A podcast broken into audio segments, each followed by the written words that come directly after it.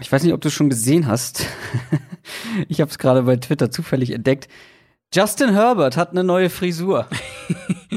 ja, ich habe es auch gerade gesehen. Ähm er sieht original aus wie ein pubertierender Anakin Skywalker. Ja, aber hast du vor allem die Hintergrundgeschichte erzählt, äh, gelesen, wer ihm das ja. angetan hat? Äh, an, ja, ange ich meine, vorher war jetzt auch nicht gut, aber jetzt sieht er halt aus, als wäre da jemand mit dem Rasenmäher drüber gefahren. Ja, es war halt der, der Strength and Conditioning Coach. Also, ohne jetzt da zu sehr in einen Topf werfen zu wollen. Ich weiß nicht, wie viel kreative Conditioning, Conditioner, Haare, hm. keine Ahnung, vielleicht. Ja. Genau. Ähm, nur zum Verständnis, ähm, da hat jetzt ein, nennen wir es mal Athletiktrainer, ähm, Krafttrainer im Prinzip. Krafttrainer, genau, äh, ihm die Haare geschnitten. Können die nicht, also ich meine, es ist ein NFL-Team, können die nicht einen Friseur oder eine Friseurin testen und dann in die Nähe des Spielers lassen? Ich meine, also Gut, bevor da so ein Krafttrainer da einmal drüber hobelt, ich weiß nicht. Es äh, dauert natürlich länger, wahrscheinlich hat es ihn gestört und dann so kurz nach, nach einer Einheit mal, komm, hier. Aber die langen Haare hat er doch schon lange. Hätte man ja auch nur die Spitzen schneiden können, wäre weniger auffallend gewesen. Und vor allem das Gute ist, er hat gesagt, I think he did a good job. Ja, ja, ist die Frage, ob er, ob er seine, ob er jetzt seine Powers verliert ohne die Haare, ne? Das ist so eine. Ist das eine, eine Theorie? Ist, äh, kann ah, natürlich ja. sein. Hm.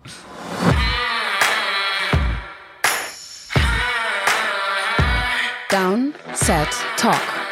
Der Football-Podcast mit Adrian Franke und Christoph Kröger.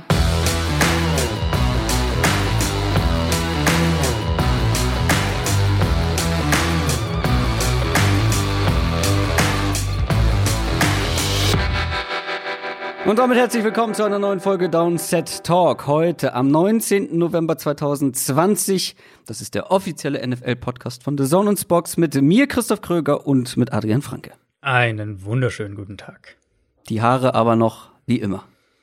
Ja, wobei ich auch mal wieder zum Friseur müsste. Ist äh, schwierig im Moment. Ähm, aber noch wie immer, ja.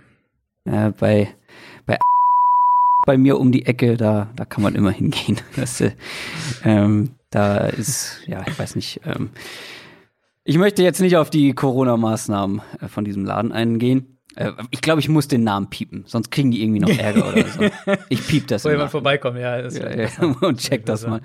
Woche Nummer 11 steht an in der NFL. Wieder einige interessante Spiele mit dabei, einige Top-Spiele und so langsam. Mhm. Ja, ich meine, du hast schon vor Wochen auf die Playoffs geschielt. Ich fange es jetzt so langsam an. Da wird es nämlich ja, spannend, was die Playoffs angeht ist wirklich so. Man fängt auch irgendwie mehr an, mal Playoff-Pictures sich anzuschauen. Ich hatte jetzt diese Woche in meiner Spox-Kolumne das erste Mal auch wirklich mich äh, größer mit einer, mit so einer Playoff-Frage, was das AFC-Rennen angeht, beschäftigt. Also es sind mhm. natürlich nicht mehr so viele Spiele und die, die jetzt stattfinden, also beispielsweise diese Woche Ravens gegen Titans, die können natürlich ganz direkten Impact haben, wenn da zwei Teams, die im ja. Endeffekt äh, vermutlich beide mal mindestens um eine Wildcard spielen, vielleicht auch noch um mehr.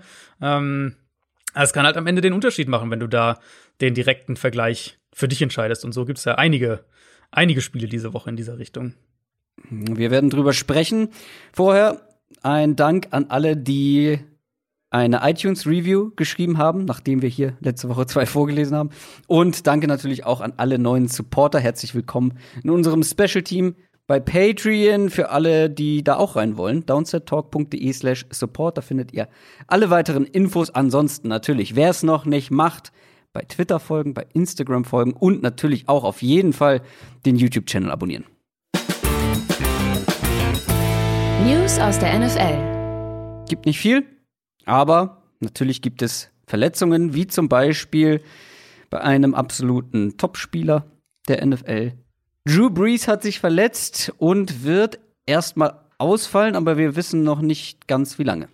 Ja, genau. Also es ist wohl nicht nur noch nicht kommuniziert von den Saints, sondern auch die Ärzte haben wohl noch keinen äh, keinen konkreten Zeitplan entwickelt. Also wir kennen noch nicht genau alle Details.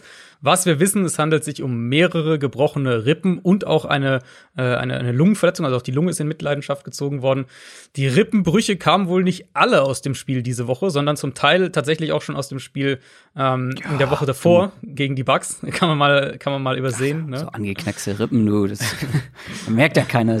Ja, ja ähm, Nee, genau, es sind wohl zwei gebrochene Rippen aus dem Spiel jetzt gegen die Niners und nochmal mhm. drei gebrochene Rippen aus dem Spiel gegen Tampa. Also fünf Wie viele bleiben insgesamt. dann heile übrig? Ich weiß ja, nicht so viele, gell? Nee. Nicht so viele. Äh, und die sind wohl auch noch aus, auf, auf, den, auf den jeweils verschiedenen Seiten, wenn ich das richtig verstanden habe. Also da kannst du auch gar nicht mehr bequem irgendwie dich hinlegen oder hinsetzen wahrscheinlich. Und also gerade weil eben die Lunge in Mitleidenschaft gezogen wurde, werden die Saints da vorsichtig sein.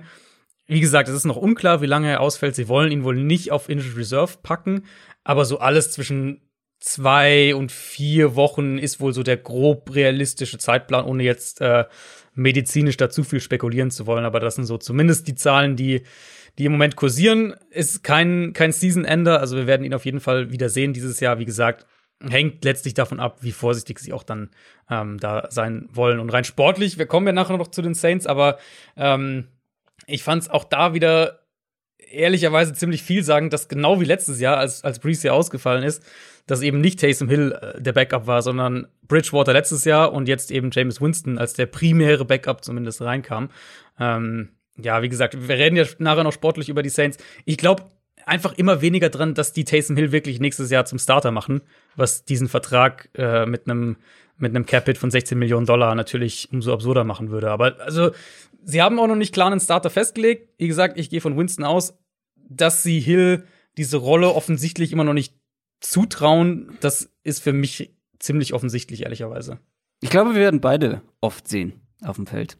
Das kann auch gut sein. Was ich aber auch nicht gut finde. Also ähm, ja, du bist aber jetzt, also du hast ja wirklich eine derartige Anti-Haltung gegenüber Taysom Hill eingenommen. Ich finde, dass du wenn du die Offense, wenn die Offense Probleme hat, wenn die nicht, sich nicht bewegt, wenn, was auch immer, ähm, mit Breeze, dann finde ich es okay, Taysom Hill hier und da mal reinzuwerfen. Aber gerade wenn jetzt der Quarterback gewechselt wird, der nicht viel mit den Startern trainiert hat, wenn der dann noch permanent irgendwie bei Third Down runtergenommen wird und Taysom Hill kommt rein, ich glaube, dann ist es halt noch schwieriger, da einen Rhythmus zu finden. Ja, also Jameis Winston hatte immer so seine Probleme, einen Rhythmus zu finden über ein ganzes Spiel. Aber das ist ein anderes Thema. Kommen wir zu DeAndre Baker. Ja, das ist schon ein bisschen länger her. Vielleicht sagt dem einen mhm. oder anderen der Name noch was. Cornerback.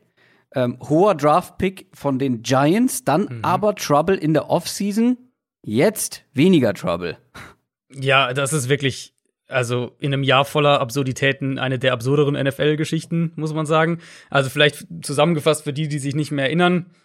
Die Andre Baker wurde im Sommer wegen eines äh, angeblichen bewaffneten Raubüberfalls angeklagt, wo er äh, mit, mit vorgehaltener Waffe quasi, ich glaube, vier Leute äh, ausgeraubt haben soll, soll sich im Mai in Florida ereignet haben.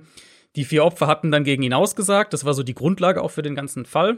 Wer war da noch ähm, mal dabei? Da war ja noch ein zweiter Spieler. Äh, genau, da war noch von den äh, von den Seahawks angeblich, wobei das ja schon früher fallen gelassen ja. wurde. Äh, das war Quinton Dunbar müsste das gewesen sein, aber ja, das wurde ja, ja schon auch, früher.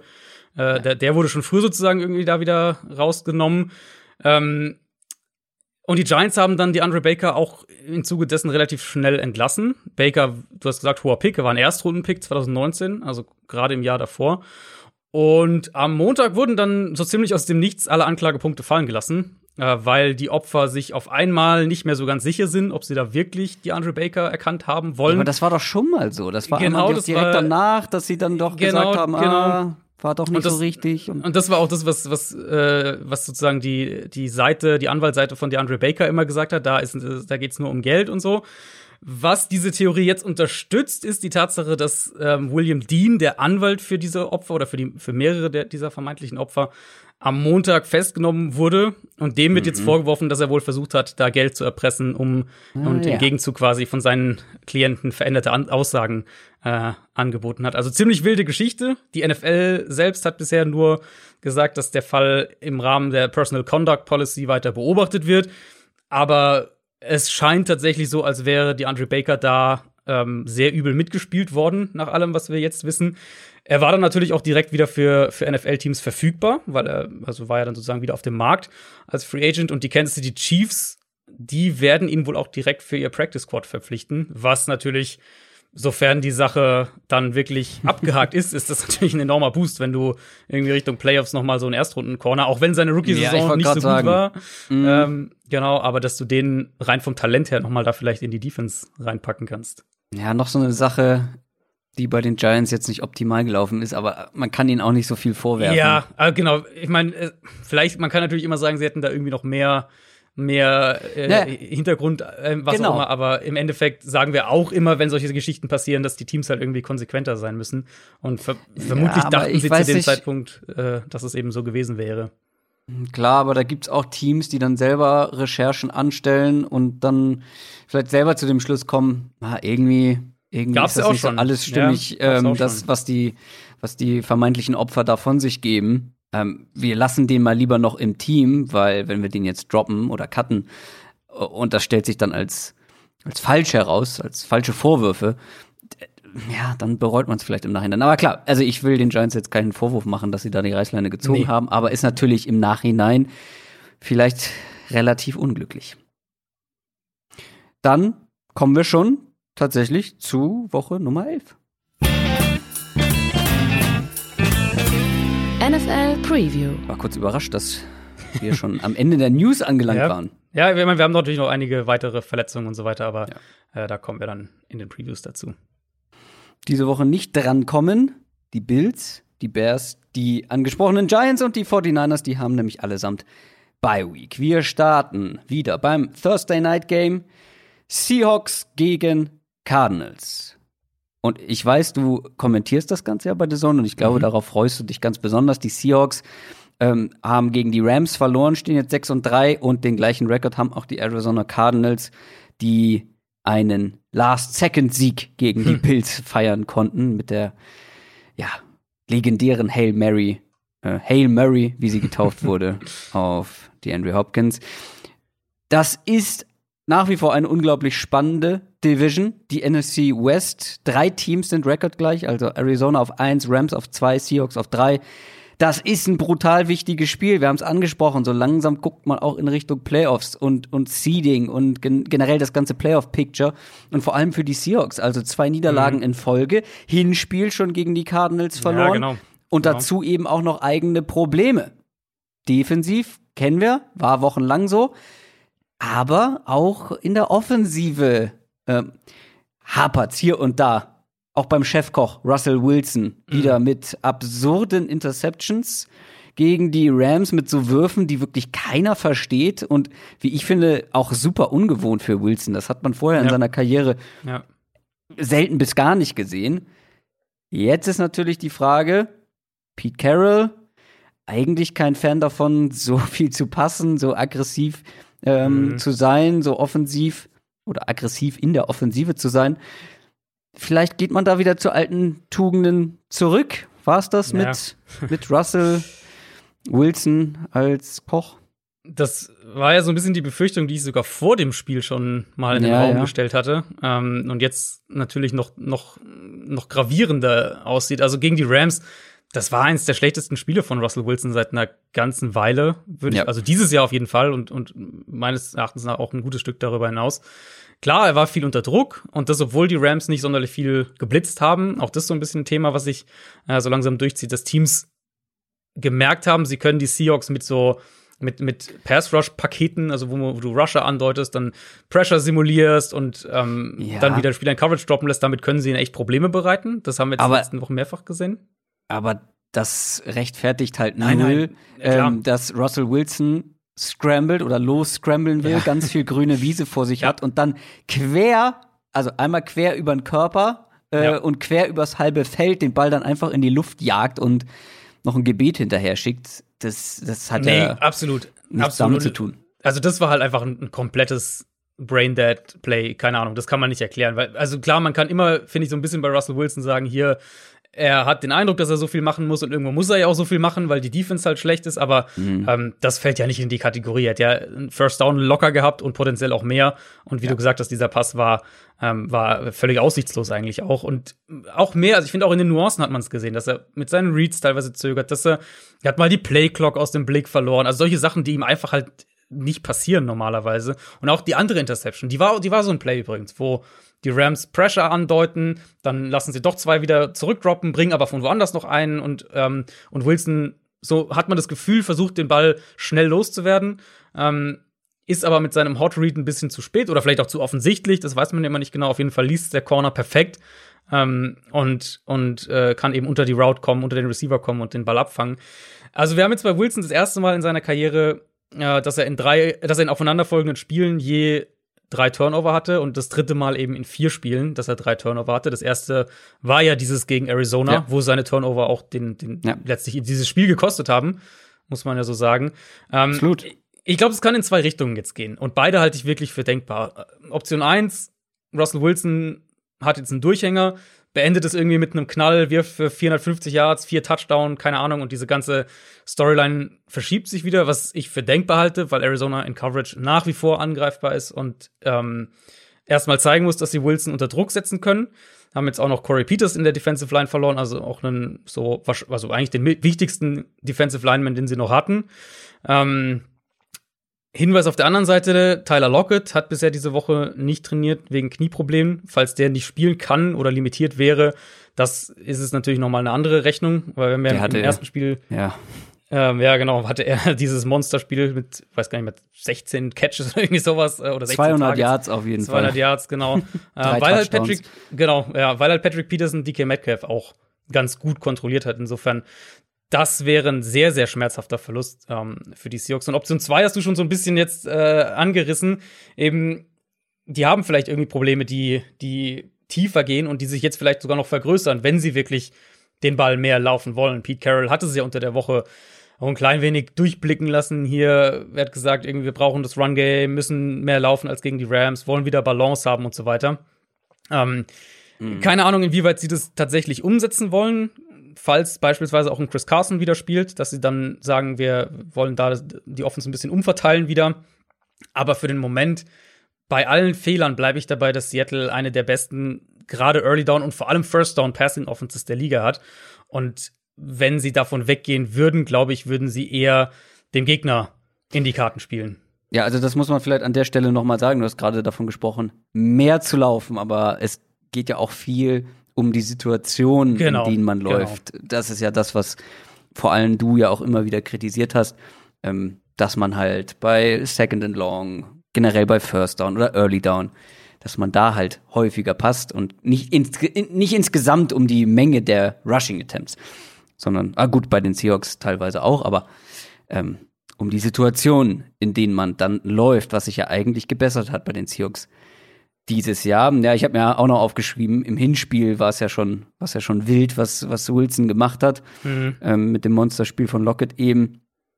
Und ja, auf der anderen Seite Kyler Murray, das Pendant. Ähm, der hat in, im Passspiel, also als Rushing Quarterback nach wie vor, ähm, eine Liga für sich, aber im Passspiel hat er in den letzten Spielen auch hier und da mal gewackelt. Aber auch die Seahawks Defense hat ja nach wie vor ein bisschen Probleme, auch mit Jamal Adams ähm, der jetzt wieder seit ein paar Wochen mit dabei ist. Mhm. Aber ich, also ich habe ich hab sehr gestaunt, als ich gesehen habe, dass Jamal Adams die meisten Quarterback-Pressures in dieser ganzen Defense, die meisten Pressures, die meisten Sacks und das, obwohl ja. er A, ja eigentlich Safety ist, ja, Strong Safety und halt ein guter Pass-Rusher, aber ja, das ist ja nicht seine Hauptaufgabe eigentlich. Aber vor allem hat er ja nur fünf von neun möglichen Spielen bestritten und ist trotzdem der gefährlichste Pass-Rusher bei den Seahawks. Das ist ja nicht Sinn und Zweck des Ganzen. Also, wo läuft es bei den Seahawks defensiv am wenigsten gut? Was glaubst du, was sind so die, die, die Key Points? Was muss da unbedingt besser werden? Ähm, und ich meine, gerade wenn man guckt, wer da kommt, also die Andre Hopkins, der spielt mhm. momentan, mhm. ähm, ja, ich will nicht sagen besser als zuvor, weil vorher war auch schon gut, aber der spielt aktuell wie ein Top 3 Receiver in dieser Liga und ähm, wenn du da nicht Druck auf den Quarterback ausüben kannst und in Coverage noch so deine Probleme hast, ähm, gerade auch mit Christian Kirk jetzt als zweite Waffe, also die Seahawks können ihr an mehreren Ecken und Enden Probleme bekommen, oder nicht? Ja, für mich bleibt es bei den Seahawks dabei, dass die in meinen Augen nach wie vor auf der Suche nach einer Identität irgendwo sind und diese ganze Pass-Rush-Geschichte äh, ist eigentlich so das Sinnbild davon, gewissermaßen. Mhm. Gegen die Rams kamen sie wieder fast nur durchs Blitzing zum Quarterback und das kann funktionieren, ähm, ist aber halt in dem Ausmaß, in dem Seattle es macht, ist es einfach nicht effektiv. Und Shaquille Griffin, der ja nach wie vor der Nummer 1 Cornerback ist, theoretisch, der könnte diese Woche auch wieder ausfallen. Hat bisher auch nicht trainiert und, und Pete Carroll war da auch jetzt eher pessimistisch Anfang der Woche in seiner Pressekonferenz. Und dann haben sie nicht die Cornerbacks, um so zu spielen. Das hat das Rams-Spiel auch gezeigt und du hast schon gesagt, also ähm, den Cardinals-Receivern ist es halt echt auch nochmal eine Herausforderung. Aber, und das sage ich nicht oft über die Cardinals O-Line, aber dieses Jahr spielen sie halt echt gut. Ich sehe auf der anderen Seite auch nicht wirklich, wie sie ohne Jamal Adams und Bobby Wagner, den sie ja auch recht viel blitzen mittlerweile, ähm, wie sie ohne das zum Quarterback häufig kommen wollen. Mhm. Also ist halt eine Gratwanderung. In dem Spiel vor drei Wochen gegen Arizona, ähm, da waren sie, beziehungsweise vor vier Wochen was, glaube ich. Arizona hatte seine Bye-Week dazwischen. Ähm, da waren sie sehr, sehr vorsichtig, haben Kyler Murray fast gar nicht geblitzt, nur viermal bei 52 Dropbacks. Und danach fing das dann so richtig an bei Seattle gegen die Niners und dann ähm, gegen Buffalo und jetzt die Rams, dass sie eben so richtig aggressiv wurden. Mhm. Insofern mal schauen, welchen Ansatz sie wählen. Ich glaube nicht, dass es der richtige Weg ist, Kyler Murray ähm, irgendwie 50 Prozent der Snaps zu blitzen, weil ich glaube, dass er sich dann halt auch am Boden killt. Ähm, ja. Auf der anderen Seite, klar, sie hatten Jamal Adams nicht in dem Spiel ähm, gegen Arizona, wo sie verloren haben. Das, das könnte ein Faktor sein. Generell aber für mich das Thema bleibt, die Seahawks defensiv haben für mich keinen klaren Plan und sie versuchen halt diese, diese, die Schwachstellen, die sie haben und auch zu einem gewissen Grad so diese, diese, dass sie keine Antworten finden, das versuchen sie halt gerade mit Aggressivität zu überspielen. Und das funktioniert meines Erachtens nach nicht für dieses defensive Personal, was sie haben. Äh, aber was meinst du denn, äh, wie sich die Cardinals dann im Passspiel schlagen? Also, dass sie am Boden gegen die Seahawks irgendwie den Ball bewegen können, da sind wir uns, glaube ich, relativ sicher. Aber wie sieht's im Passspiel aus? Ich meine, die, die Cardinals, also ich finde, die Cardinals sind für mich momentan das unterhaltsamste Team der ganzen Liga zusammen mit den Chiefs ja. vielleicht. Also die Spiele ich, sind halt sehr unterhaltsam. Ja, ich freue ja, aber die, ja, ich weiß, du als Fan, du warst doch während des Bildspiels immer wieder, hast immer wieder angemahnt, äh, hier ja. so viele Fehler, aber die Bills haben ja auch viele Fehler gemacht. Ja, ja okay, aber es ist unterhaltsam und wenn sie dann am Ende ihre Spiele gewinnen, weiß ich nicht. Ich wäre froh, wenn zum Beispiel die Raiders mal genauso unterhaltsam wären. Die gewinnen momentan Spiele, aber sind nicht ansatzweise so unterhaltsam. Das stimmt, ähm, ja. Und es macht einfach Spaß, den Cardinals zuzugucken. Ich bin ja sowieso riesen Kyler Murray-Fan und ähm, das hat sich auch nicht geändert, auch wenn er mal hier und da ein bisschen im Passspiel gewackelt hat. Aber was glaubst du, wie er im Passspiel jetzt gegen die Seahawks auftreten kann?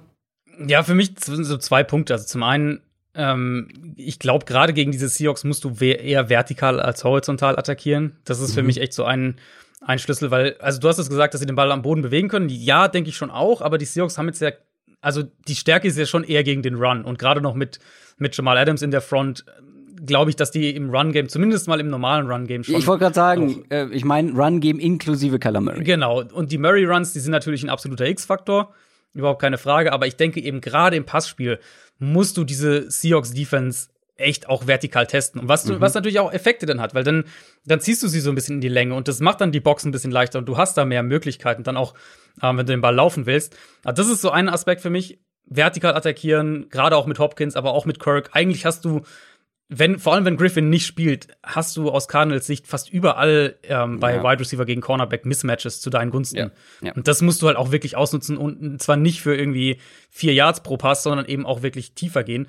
Und dann der andere Punkt, das betrifft eher so das, die generelle Offense. Die Cardinals müssen damit aufhören, so träge in Spiele zu starten. Das ist so ein Thema, was sich durch die ganze Saison zieht, dass die Aber da ist die nächste ja. Chiefs-Parallele. Weißt du ja, noch, wie ich letztes Jahr schon, immer ja. wieder gesagt habe, die Chiefs kommen halt nicht aus dem Quark. Ja. Und das sind die Cardinals dieses Jahr ist, ein bisschen. Ist, ist wirklich so, ja. Und ich meine, zum Teil dann, diese, zum Beispiel dieser gescriptete Drive gegen Buffalo sah ja eigentlich sehr gut aus und sie haben den Ball ja auch super bewegt. Aber dann ist es halt mal in der Red Zone, wo der Drive stoppt. Und so, so häufig so die ersten zwei, drei offensiven Drives sind, sind echt noch sehr, sehr wackelig häufig bei Arizona. Ähm, das müssen sie noch ein bisschen ablegen. Aber ehrlicherweise gibt's halt für mich, also zumindest mal auf der offensiven Seite in dem Spiel, gibt's für mich eigentlich keine Ausrede, warum du diese Seahawks Defense nicht wieder mal mindestens den 30 Punkte einschenken solltest. Und wenn du die Division gewinnen willst, dann musst du halt auch die Seahawks in Seattle schlagen können. Ja, also das wird auch, glaube ich, wieder ein unterhaltsames Spiel, weil ja, wir dürfen jetzt nicht den Fehler machen und Russell Wilson hier irgendwie anziehen, weil der kann, ja. je, also der kann in jedem Spiel wieder zu seiner besten Version zurückkehren, genau. denke ich mal, das und das, aufdrehen. Was ich, was ich, vorhin gemeint hatte. Also so, so ein Szenario, also für, für mich wirklich beide Szenarien sind absolut denkbar. Wir reden nach dem Spiel drüber. Seahawks in der Krise, Offense in der Krise, was auch immer, oder Russell Wilson äh, doch wieder der alte tief MVP-Kandidat. Ja, ganz genau. wieder. Ja. Aber ähm, also es ist ein super offenes Spiel. Seahawks sind knapp Favorit mhm. bei ESPN. Ich sehe mich tatsächlich mehr bei den Cardinals, weil ich glaube, sie sind momentan das komplettere Team. Wollte ich dich fragen auch tatsächlich, weil so ein bisschen ist es auch mein Gefühl. Ähm, ja. Eben mit der Fußnote, Wilson kann halt so ein Ding immer in Anführungszeichen alleine gewinnen. Aber also sicher sein kann man sich da nie. Also man kann genau. nie sicher gegen die Seahawks tippen diese Saison. Logisch, ähm, weil Wilson so ein Spiel immer dann im Alleingang auch entscheiden kann. Aber also ich weiß nicht, mein Bauch sagt auf jeden Fall Cardinals. Ja, ich bin sehr gespannt. Ähm, Isaiah Simmons wird übrigens höchstwahrscheinlich auch starten für Arizona in dem mm. Spiel. Äh, hat sich ja die letzten Wochen schon so ein bisschen immer mehr mm. in den Vordergrund mm. gespielt und jetzt ist eben Devondre Campbell auch angeschlagen. Fällt vielleicht sogar ganz aus, dann wäre es eh äh, ja, dann wäre es quasi ein No-Brainer, aber ähm, Verrückt, ne, dass sich so ein Top-10-Pick so langsam mal im Vordergrund Wahnsinn, spielt und man sieht, ah, der ist, ist er wirklich gar nicht so schlecht. Ja, nee, muss man halt wirklich sagen. Und auch, also egal nach was man da geht, PFF-Grades bestätigen das, aber auch wenn man sich die Spiele anschaut, dass das einfach, es ist halt ein völlig anderes Level an Athletik und, und, ja. und Reichweite und Covermöglichkeiten, wenn, äh, wenn Simmons auf dem Feld ist. Und gerade auch gegen Wilson ähm, kann das ja auch durchaus hilfreich sein. Spiel der Woche. Da hatten wir mehrere zur Auswahl. Wir hätten ja auch das Thursday Night Game nehmen können aber das hat ja schon so eine gesonderte Stellung zu Beginn der Previews. Wir haben uns für die Indianapolis Colts und die Green Bay Packers entschieden. Die Colts haben gegen die Titans gewonnen. Ist schon eine ganze Woche her. Stehen 6 und 3. 7 und 2 stehen die Packers, die mit Mühe gegen die Jacksonville Jaguars mhm. gewonnen haben.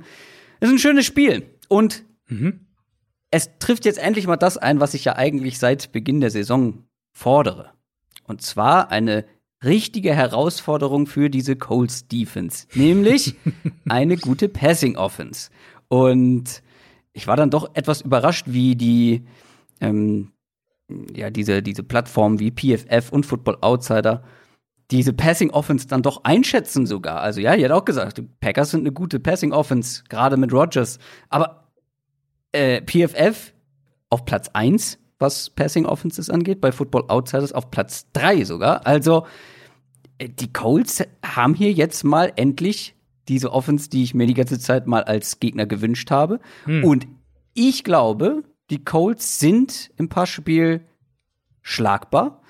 Ist halt die Frage, wie sehr vertraust du, du persönlich jetzt, ähm, der Colts Defense gegen eben so eine starke Passing Offense mit Rogers, mit Adams, mit Marquez Valdes Scantling, der endlich mal nach langer Zeit wieder ein richtig gutes Spiel mhm. gemacht hat. Adam Lazar könnte zurückkommen diese Woche vielleicht. Also da kommt schon eine ganze, eine ganze Menge an Power auf die Colts ja. zu.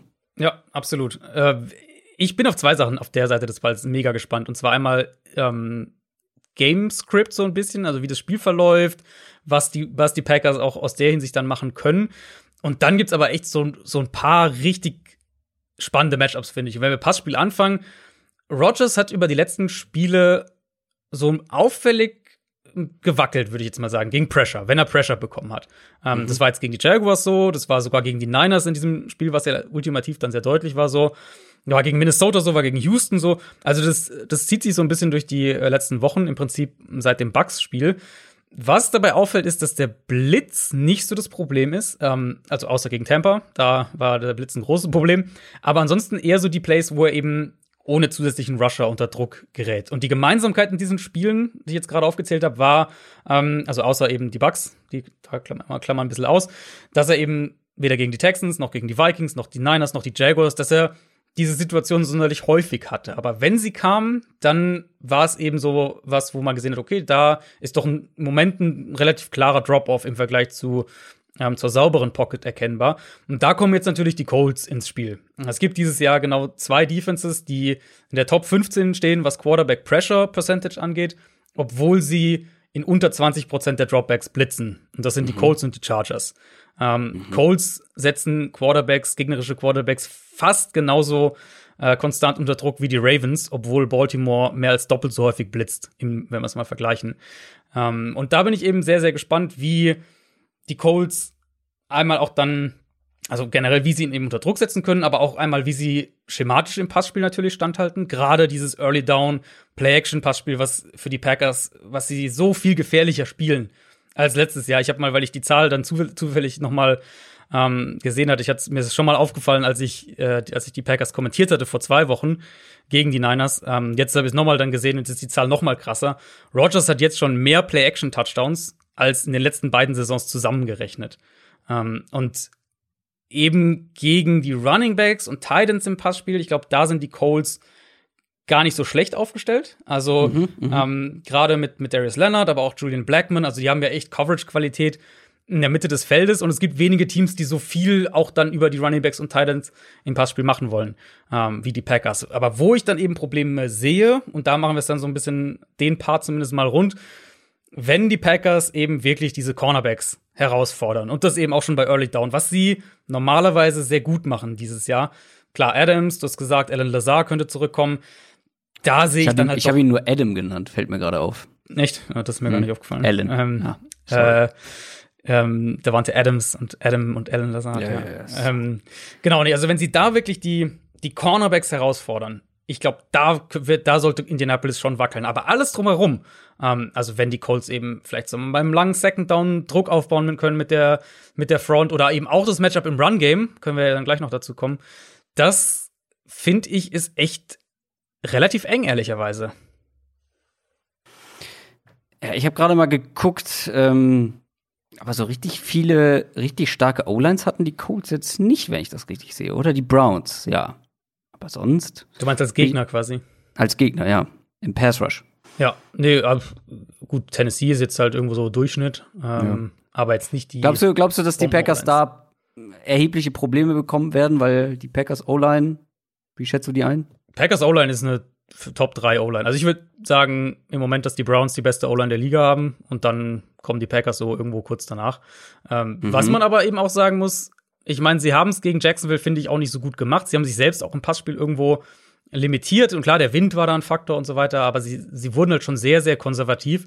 Was mir aber eben aufgefallen ist, ist, dass Green Bay in dem Spiel den Ball nicht laufen konnte. Und das hat mich schon sehr gewundert gegen diese Jaguars Front. Das, also ja, und wenn du das gegen die Jaguars nicht kannst, genau. also gegen die Colts, also Colts gegen den Lauf defensiv genau. unglaublich genau. stark, sehr sehr unangenehm zu bespielen. Und ich, ich habe bei mir auch notiert, da könnten sie den Packers eben eine wichtige Ebene wegnehmen, die sie ja auch gerne, gerne hätten, logischerweise. Genau, das ist so ein bisschen das, wo ich eben auch ansetzen würde. Also ähm, gegen Jacksonville drei First Downs übers Run-Game produziert, einen einzigen mm. Run über mehr als zehn Yards äh, für die Packers. Äh, war auch das erste Mal überhaupt in dieser Saison, dass Green Bay keine Punkte beim Opening Drive gemacht hat. Das ist sowas, wo ich sage, wenn es halt alles zusammenspielt, dann gibt es ein Szenario, wie die Cold Stevens da echt gut aussehen könnte. Eben wenn sie das Run-Game stoppen, wenn sie Rogers dann mit dem Foreman-Rush unter Druck setzen können, Packers in lange Third Downs bekommen, diese Sachen. Also wenn sie das mhm. schaffen, dann können sie, glaube ich, gut aussehen. Aber die Packers haben es halt für mich mehr in der Hand, sozusagen darum rumzunavigieren, indem sie Und eben bei Early Down wieder zum Passspiel mehr gehen. Wetter wird hier kein Faktor sein, ähm, ist ja in, oder ja, ist in, in Indianapolis, also ähm, inside, äh, nicht draußen. Und dann, dann ist die individuelle Qualität, die die Packers halt im Passspiel mitbringen, schon noch mal ein gutes Stück höher als das, was die Colts gerade auf Cornerback für mich haben. Ja, was mir nur aufgefallen ist zum Thema Run Defense, also wo die Titans jetzt vergangene Woche ja ein bisschen Schaden anrichten konnte, konnten, war, wenn sie Runs über die Außen hatten. Also, mhm. ähm, es war mal auffällig. Wenn Derrick Henry mal einen längeren Run hatte, dann kam es meistens, wenn er irgendwie links oder rechts von den Offensive Tackles vorbeigegangen ist. Das können die Packers ja auch, also so ein, so ein Outside-Running-Game in irgendeiner ja, ist, Form. Ich meine, es ist die, ist die gleiche Grund, das gleiche Grundscheme, das gleiche Grundblocking-Scheme, ähm, was die beiden spielen. Outside Zone eben, mhm. primär diese, diese Shanahan-Coaching-Tree-Sache. Äh, Klar, mit viel, viel äh, Variablen drumherum, aber Titans? im Kern. Bitte? Wie die Titans? Was meinst du jetzt? Also, also hast Packers du gerade die Packers, Packers und Titans Rushing Offense verglichen? Genau, ja, ja, genau. Okay. Also vom Scheme her sind die bauen auf dem gleichen auf sozusagen. Echt? Ich dachte, ähm, die wären etwas unterschiedlicher unterwegs, dass sie, dass gerade die Titans mehr in dieses klassische Power. Nee, nee, ähm, nee, nee, sind beide äh, primär okay. Outside Zone. Ähm, mhm. Äh, Matt LaFleur ja eben auch, hat ja, ist ja sozusagen auch da, äh, ist ja sozusagen die. Ja, Matt LaFleur Connection. sowieso, aber ich dachte jetzt eher an die Titans, dass die da anders aussehen. Ja, ja, nee, aber Matt LaFleur war ja vorher in Tennessee und hat das Mhm. sozusagen ja, Ja. hinterlassen, gewissermaßen, wenn man so will. Ähm, nee, ist auch, also ist auch bei Henry ist, ist ja auch der klassische Outside Zone ist ja eigentlich dafür gemacht, dass du einen Runner mit ein, zwei Cut, also mit, oder idealerweise mit einem Cut, ähm, je nachdem, der kann deutlicher ausfallen oder weniger deutlich, aber mit einem Cut eben aufs Linebacker-Level und, und auf Second- und, und Third-Level bekommst. Und das ist eigentlich perfekt für, für Derrick Henry, deswegen funktioniert das mit ihm. Äh, man, man denkt vielleicht irgendwie mehr an Power, wenn man ihn sieht, aber es Ja, ist äh, vom, vom Blocking-Scheme her ist es primär eben dieses Outside Okay. Zone und das ist ja auch das, was die Packers spielen. Also da denke ich schon auch, dass sie Erfolg haben können. Mich hat dieses Jaguars-Spiel halt so ein bisschen stutzig Ja, gemacht. aber war das nicht so. wieder, war das nicht wieder so ein bisschen so ein Spiel, Riesenfavorit, Ja. klare Außenseiter, überhaupt mit nicht rein. reingekommen ins Spiel, solche Punt, Sachen. Punt Return noch irgendwie kassiert, ja. Ja. Also solche Sachen spielen natürlich mit rein, klar. Ähm, dann gucken wir mal auf die andere Seite. Mein Thema mit den Colts oder der Colts Offense war ja immer, oder mein Argument, warum ich sie ein bisschen niedriger eingeordnet habe, ist, Rivers ist inkonstant und ihnen fehlen die Playmaker. So, jetzt die letzten Wochen war Rivers nicht überragend, aber konstant solide, konstant gut. Und der andere Punkt, also gerade gegen die Titans hat man jetzt auch Playmaker-Qualitäten gesehen, beziehungsweise wurden Playmaker-Qualitäten genutzt, die vorher nicht so wirklich da waren oder eben nicht genutzt wurden. Also Nahim Heinz als Runner und als Passcatcher, richtig gutes Spiel gemacht. Michael Pittman, Ja. der Rookie, äh, ich habe es mir nochmal angeguckt, es ist wie im College. Der läuft Routes, als hätte er irgendwie, keine Ahnung, einen Stock im Arsch, also ganz steif und so. Sieht Er ist halt so lang auch einfach, ne? Er ist so lang und ja, ja. er hat so lange Arme und das sieht Ja, überhaupt ja. nicht smooth aus. Das war ja schon, das haben wir, glaube ich, in der College-Preview auch gesagt. Mhm. Das sieht, also er, er kriegt Separation irgendwie, ich weiß nicht wie, aber das Ding bei ihm ist, er fängt halt einfach alles, was du ihm Ja. hinwirfst. Und das hat man Ja. da auch schon wieder gesehen. Der hat so gute Hände.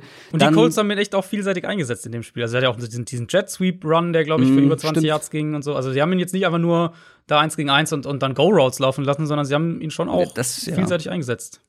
Ja, da wäre er auch, glaube ich, nicht der Beste für. Also es ist eher so ein Inside- Mhm.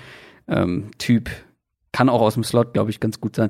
Also, dann kommen noch die, die Titans dazu, so ein Mo Ellie Cox, Trey Burton, T.Y. Hilton nicht zu vergessen, Zach Pascal. Also das Arsenal an Waffen bei den Colts Mhm. ist mittlerweile gar nicht mehr so übel. Ja, und ich halte das auch im ersten Moment, ähm, ich, ich komme gleich zu den Einschränkungen, aber im ersten Moment halte ich es auch für ein ganz gutes Matchup eigentlich für die Colts Offense. Und das aus zwei Gründen, weil wo ist die Stärke der Packers Defense? Das ist am ehesten Jay Alexander als Nummer 1 Corner, ähm, Adrian Amos, der primär Free Safety spielt. Und dann würde ich noch einen Zedarius Smith dazu packen, der jetzt zwar nicht so dominant ist wie letztes Jahr, aber immer noch mit, also ein guter Pass Rusher und auch mit Abs- Abstand der beste, ähm, den die Packers haben. Und all diese Sachen, also so die, die Kernkompetenzen sozusagen in der Packers Defense sind ja eher gut dafür, um so ein ausgeprägteres, auch vertikales Passspiel zu verteidigen. Wo sie dagegen anfällig sind, das ist natürlich Run Defense und die Underneath Coverage. Und also ich würde sagen, dass die Colts spätestens jetzt mit dem Titans-Spiel ähm, irgendwo auch vielleicht akzeptiert haben sollten, dass Heinz aktuell die bessere Antwort im Backfield ist im Vergleich zu Jonathan Taylor, weil er läuft den Ball auch besser als Taylor im Moment. Und ähm, er ist natürlich vor allem die viel gefährlichere Option im Passspiel. Das ist, das ist klar. Und, und gegen die Titans war ja auch wieder wirklich fast alles irgendwie underneath, kurz. Und das ist auch generell die Art Offense, die sie im Moment bevorzugt spielen. Ähm, und wenn wir so auf die Run-Defense noch ausweiten, also dass das Run-Game der Colts jetzt nicht so ideal ist, ist ja, oder nicht so gut wie gedacht, ist ja kein Geheimnis, haben wir auch schon, schon drüber geredet. Ich frage mich so ein bisschen, ob die Colts jetzt mit Pittman in der größeren Rolle, ob sie da vielleicht auch strategisch ein bisschen was ändern, weil aktuell noch laufen sie sehr viel gegen Stack Boxes, obwohl sie eigentlich recht viel aus, aus, ähm, aus 11 Personnel spielen, aber sie laufen halt viel lieber aus 12 Personnel, also mit den zwei, zwei Titans auf dem Feld, obwohl das nicht sonderlich gut funktioniert für sie bisher. Vielleicht mit Pittman, T.Y. Hilton, Pascal, vielleicht gehen sie ein bisschen mehr in Spread-Formationen, versuchen auch im Run-Game mehr gegen leichte Boxes zu arbeiten, was dann dieses Mismatch, glaube ich, was sie schon haben mit ihrer Offensive Line gegen die Packers Front, ähm, auch noch mehr noch verdeutlichen könnte.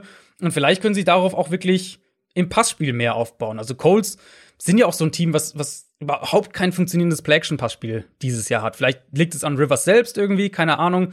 Ähm, aber sie, sie nutzen es auch recht selten. Gerade mal über 21 Prozent von, von Rivers Dropbacks kommen per Play-Action. Das ist so im unteren Liga-Drittel irgendwo. Ähm, und sie sind halt auch eines der wenigen Teams, bei dem Play-Action-Quote und die Yards pro Pass mit Play-Action runtergehen. Ähm, äh, Completion-Quote und die Yards pro Pass runtergehen. Äh, also sind da nicht sonderlich effizient.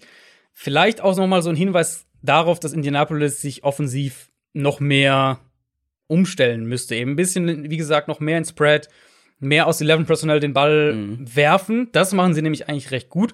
Und auch noch ein bisschen mehr weggehen von diesen zwei Tight End Sets, ähm, was ja an sich unter Frank Reich immer so ein Kernelement in der Offense war. Ähm, aber ich glaube, das ist halt nicht die Offense, die Rivers am ehesten entgegenkommt. Und im Moment ist es auch nicht die Offense, die für sie sonderlich gut funktioniert, weil, wie gesagt, das Run-Game funktioniert daraus nicht gut. Und das Passspiel aus 11 Personnel ist eigentlich deutlich besser.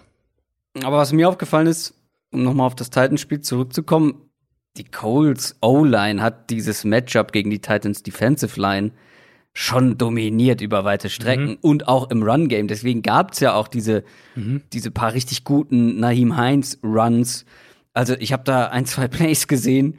Ähm, ich wollte eigentlich noch twittern, den Screenshot, den ich extra gemacht habe. Also es gibt ein Play zum Beispiel, Nahim Heinz bekommt den Ball im Backfield und als er wieder an der Line of Scrimmage mit dem Ball ist, ist da keine Menschenseele mehr ja, gewesen, weil die ja. Colts O-Line, die Titans D-Line einfach mal zwei bis vier Yards ja. nach hinten geschoben hat. Und die ersten zwei, drei Yards hat er quasi for free bekommen.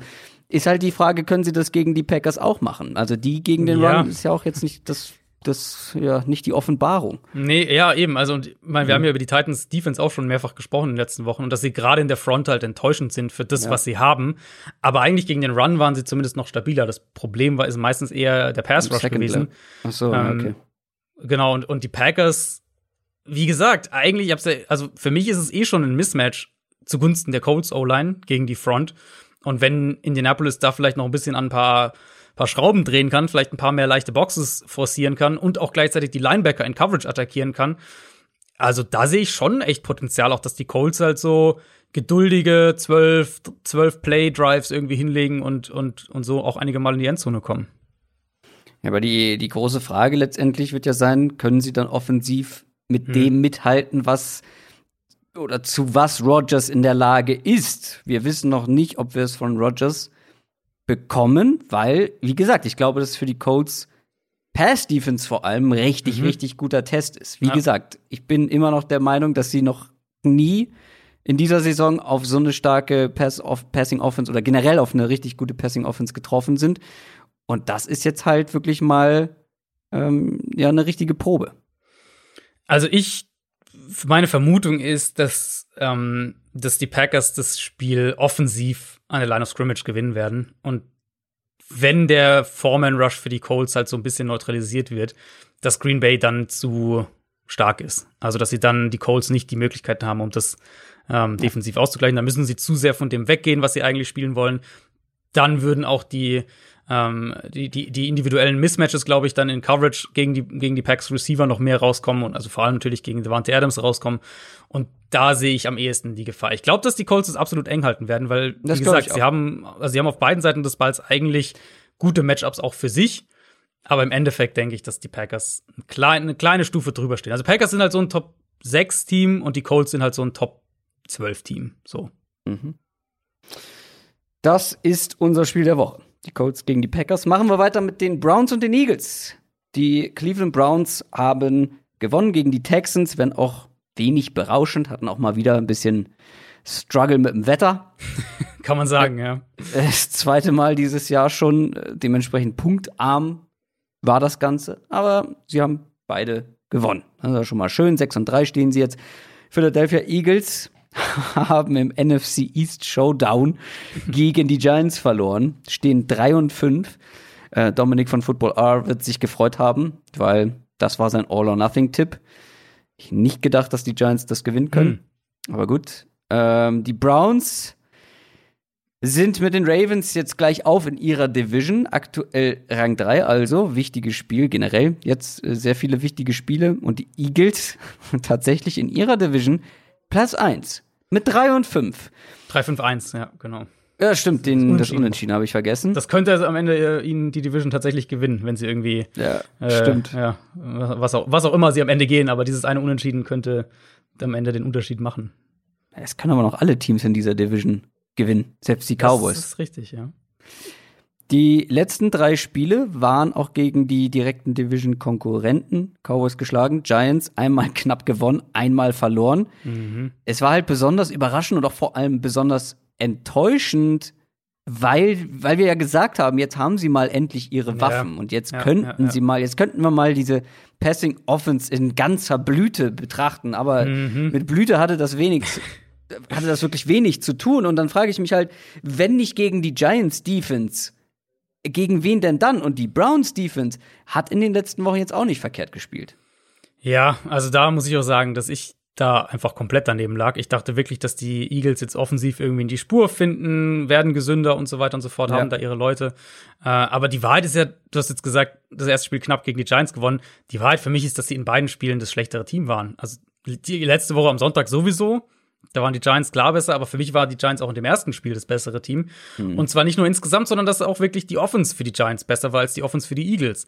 Und das ist halt jetzt an dem Punkt in der Saison mit dem, was die Eagles jetzt mittlerweile wieder auf dem Feld haben, ist das halt schon alarmierend. Und Ja. was ich besonders kritisch eben fand aus Eagles Sicht letzten Sonntag, das war, dass Carson Wentz eben nicht eines seiner dummen Spiele hatte, wo er irgendwie dauernd versucht, spät im Down noch irgendwas zu machen und was halt meistens in der Katastrophe endet, sind wir ehrlich, wo er irgendwie auch seine Interceptions wirft oder irgendwelche 15 Yard Sacks kassiert oder was auch immer.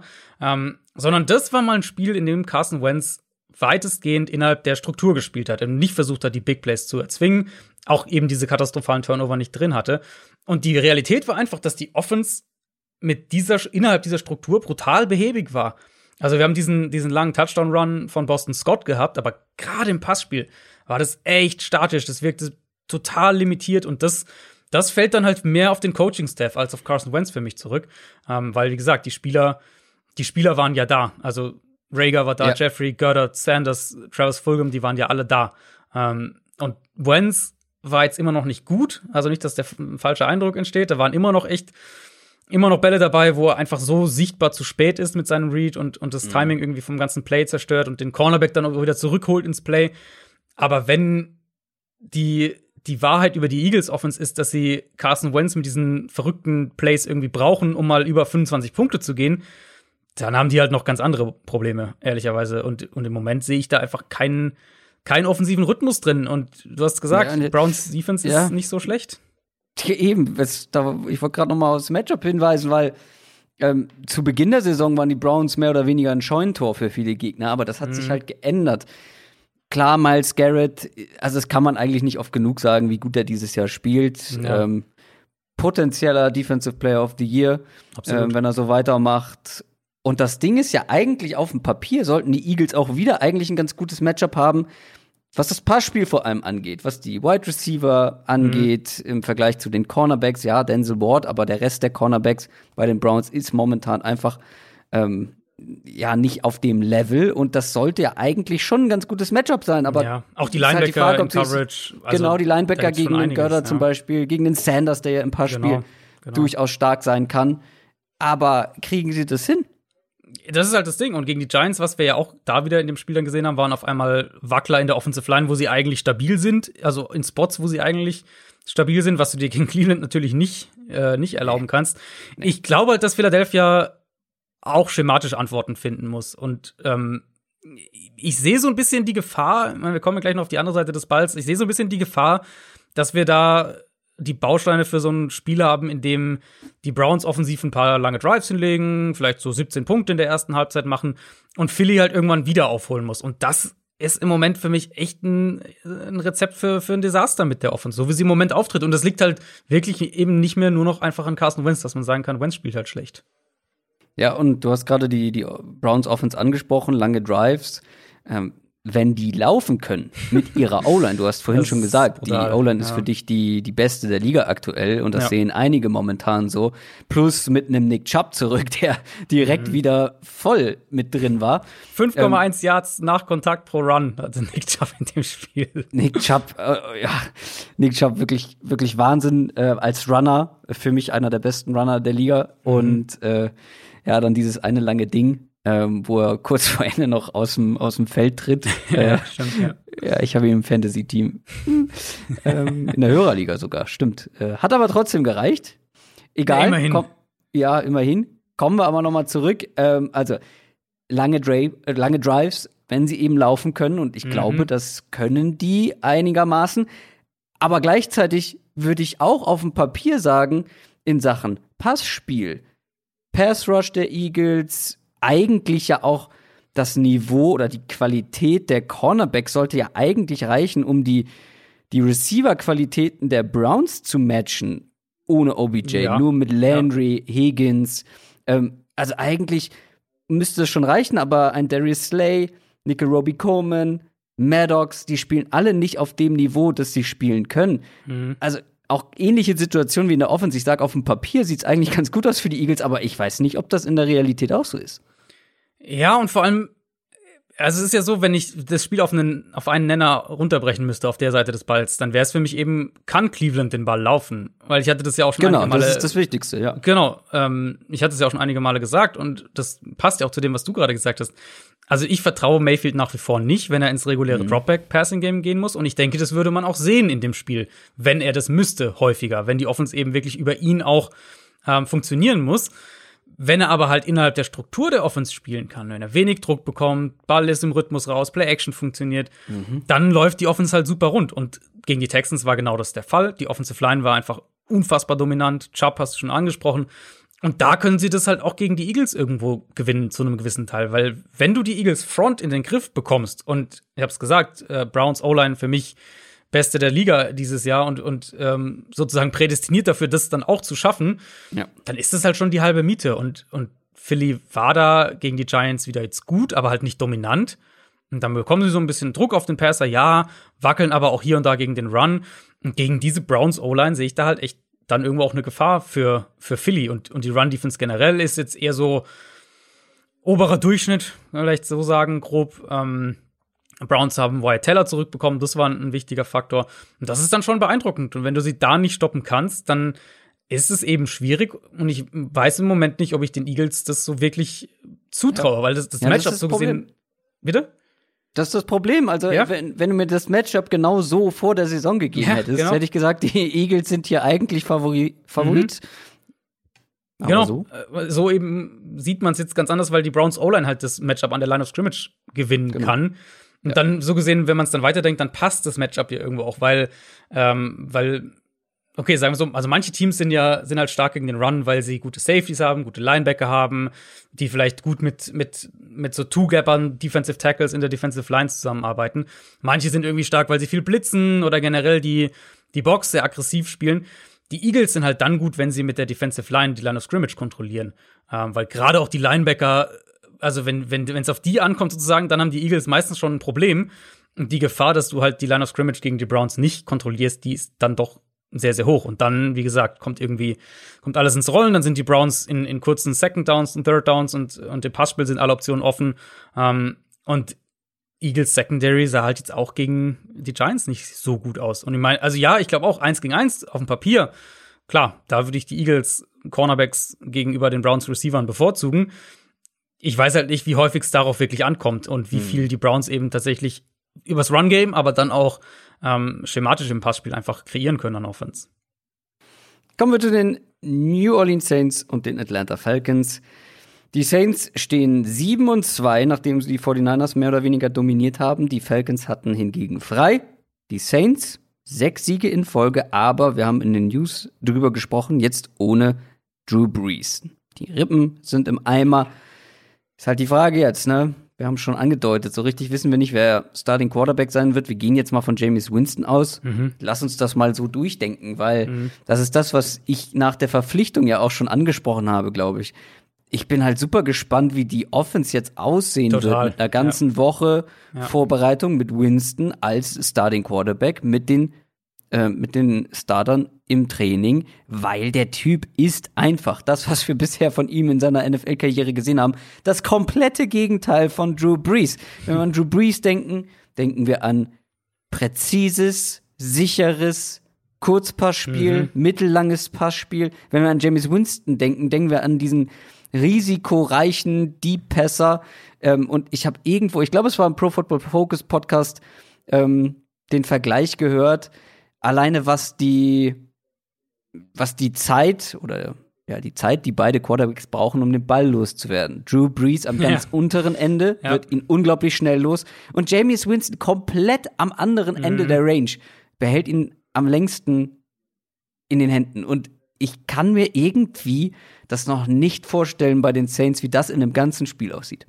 Ja, ich ehrlich gesagt auch nicht. Also wir haben sehr, wir hatten ja so eine Mini-Kostprobe jetzt dann am, am, im letzten Spiel, mhm. wobei ich die fast schon wieder irgendwie ignorieren würde, weil Winston da natürlich reinkam von der Bank, jetzt nicht mit den Startern gearbeitet, genau. Gameplan war auf Breeze ausgerichtet und so weiter. Dass das dann, das war dann nicht auf einmal irgendwie eine vertikale Offense. Also Winston hat auch wenig tief überhaupt generell geworfen, war viel kurz, sah ähnlich aus wie, wie, wie mit Breeze von der Grundidee her. Dann eben Taysom Hill kam häufiger bei Third Down rein. Aber ist für mich eine der faszinierendsten Storylines in der ganzen Liga diese Woche. Wir haben natürlich ja. auch mit Sean Payton einen der besten Play-Caller, Play-Designer, generell einen der besten Offense-Coaches der Liga. Und jetzt kann er natürlich eine Woche mit, mit Winston planen. Und dann ist halt die Frage, ändert er die Offense? Wird es wirklich eine vertikalere Offense mit einem, wenn der Gameplan mehr auf Winston zugeschnitten ist? Mit Bridgewater letztes Jahr war es ja eine andere Situation. Da hast du mehr oder weniger eine schlechte Version von Breeze gehabt. Ähm, Winston, du hast gesagt, komplett am anderen Ende des Spektrums als als Breeze oder auch Bridgewater. Und dann, ja, also zu sehen, wie diese Offense vielleicht aussehen könnte, wenn ein komplett anderer Quarterback-Typ spielt. Eben auch vor dem Hintergrund, dass wir ja keine Ahnung haben, was die Saints nächstes Jahr auf Quarterback machen, falls, äh, falls Breeze aufhört, womit, glaube ich, die meisten Leute irgendwie rechnen. Also ich erwarte das auch. Dann, das wäre super spannend und das Matchup ist ja eigentlich mhm. ideal dafür. Weil du eine Falcons Defense hast, die gut gegen den Run ist, ganz gut die Box spielt, ähm, Cover-Linebacker hat, aber anfällig in der Outside-Coverage und, und gerade eben auf Cornerback anfällig ist. Im Pass-Rush wahrscheinlich sollten sie nicht stark genug sein, um, um die Offensive Line der Saints wirklich konstant vor Probleme zu stellen. Und dementsprechend eigentlich vom Matchup her wäre das so ein Spiel, wenn du sagst, aus Saints Sicht, äh, du, du entfesselst James Winston so ein bisschen. Eigentlich wäre das ideal. Ich, mhm. ich sehe halt so ein wenig die Gefahr, dass es entweder so ein Mischding wird oder dass es halt doch primär irgendwie die, die gewohnte Saints Offense ist und sie versuchen, Winston da reinzupressen, was da nicht so richtig funktioniert und dann Taysom Hill dauernd reinkommt und, und irgendwie die Offense nicht so einen richtigen Rhythmus findet. Also die Gefahr sehe ich schon so ein bisschen für die Saints. Aber ich bin super gespannt drauf. Ihr wisst gar nicht, was ich schon für James Winston GIFs bei WhatsApp geschickt bekommen habe. Das, du bist so ein Winston-Fanboy das ist mir unerklärlich. Ähm, irgendwo bei Twitter, ich glaube von James Wiebe, ähm, oder war es Jan? Jan Wegwert, ich weiß es leider nicht mehr. Jan Wegwert ähm, ist auf jeden Fall auch äh, eher auf der kritischen Winston-Seite. Ja, eher auf meiner Seite. aber auch nur geschrieben irgendwie, ich verstehe diesen weirden diese weirde Winston-Affinität, die manche haben, nicht. Mhm. Äh, ich verstehe es auch nicht so richtig, aber du bist da voll im Boot. Also, ähm, um es mal klarzustellen, Breeze ist der bessere Quarterback. Also nicht, dass da jemand irgendwie was Falsches versteht.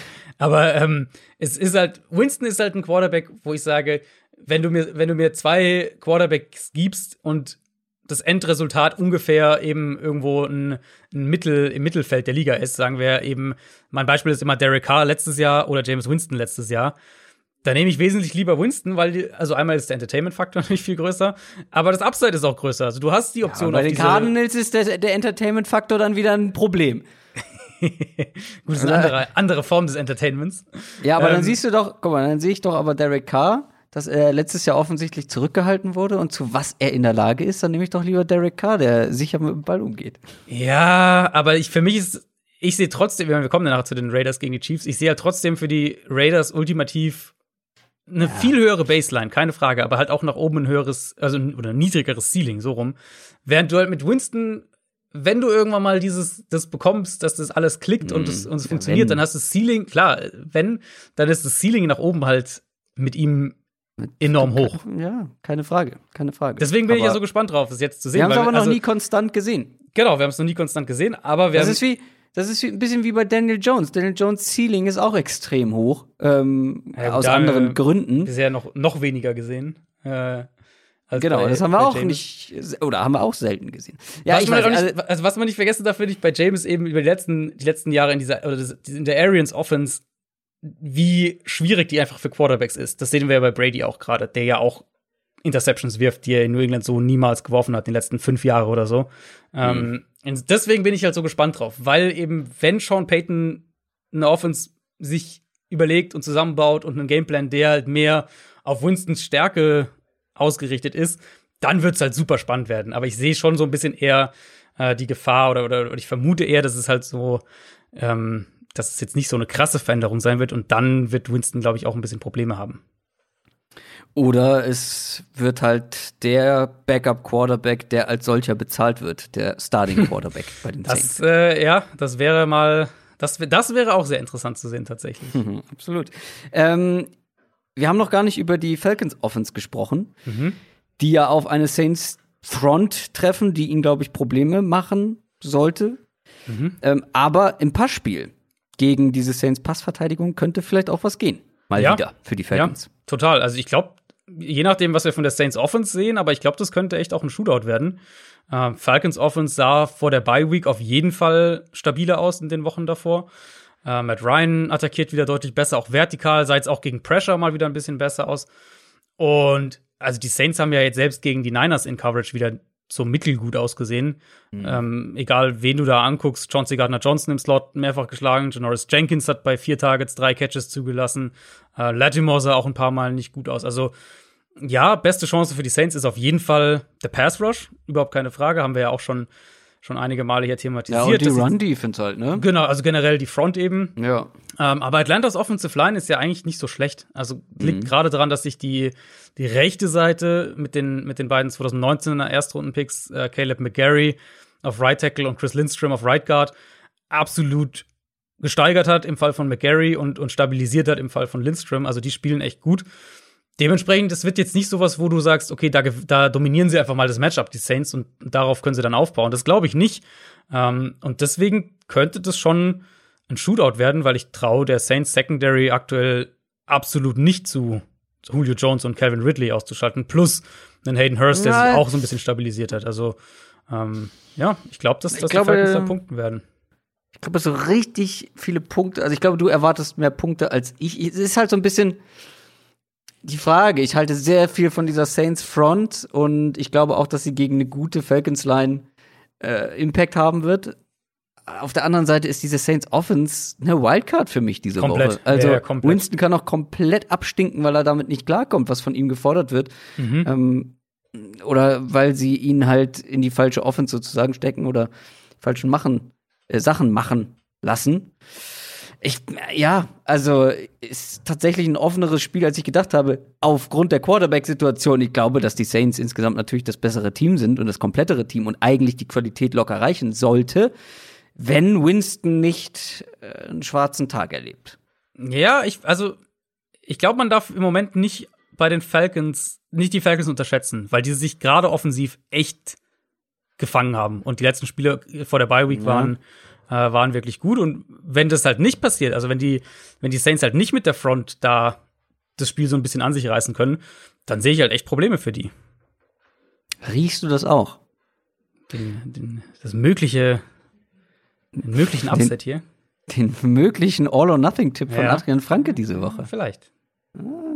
Kommen wir zu den Ravens und den Titans. Die Ravens haben verloren gegen die Patriots, stehen 6 und 3. Mhm. 6 und 3 sind auch die Tennessee Titans, die gegen die Colts verloren haben. Auf dem Papier ist das ein Topspiel eigentlich, aber in der Realität sind das zwei etwas strugglende Teams. Ja. Die Ravens ja. haben zwei Niederlagen in den letzten drei Spielen kassiert, die Titans drei Niederlagen in den letzten vier Spielen.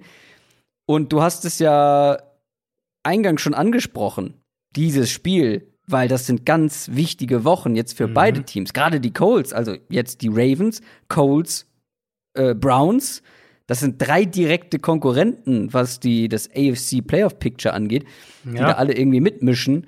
In drei Wochen könnte das für die Titans schon ausgeträumt sein, das Ganze, wenn es richtig schlecht läuft. Ja, und gerade eben in der Division hast du gegen die Colts verloren zu Hause. Ähm, wenn, du das, wenn die Colts das schaffen, Tennessee zu sweepen, dann ist die Division schon echt ein gutes Stück weg. Egal, ja. also nicht egal, was diese Woche passiert, aber ähm, dann haben die Colts es halt komplett in der eigenen Hand.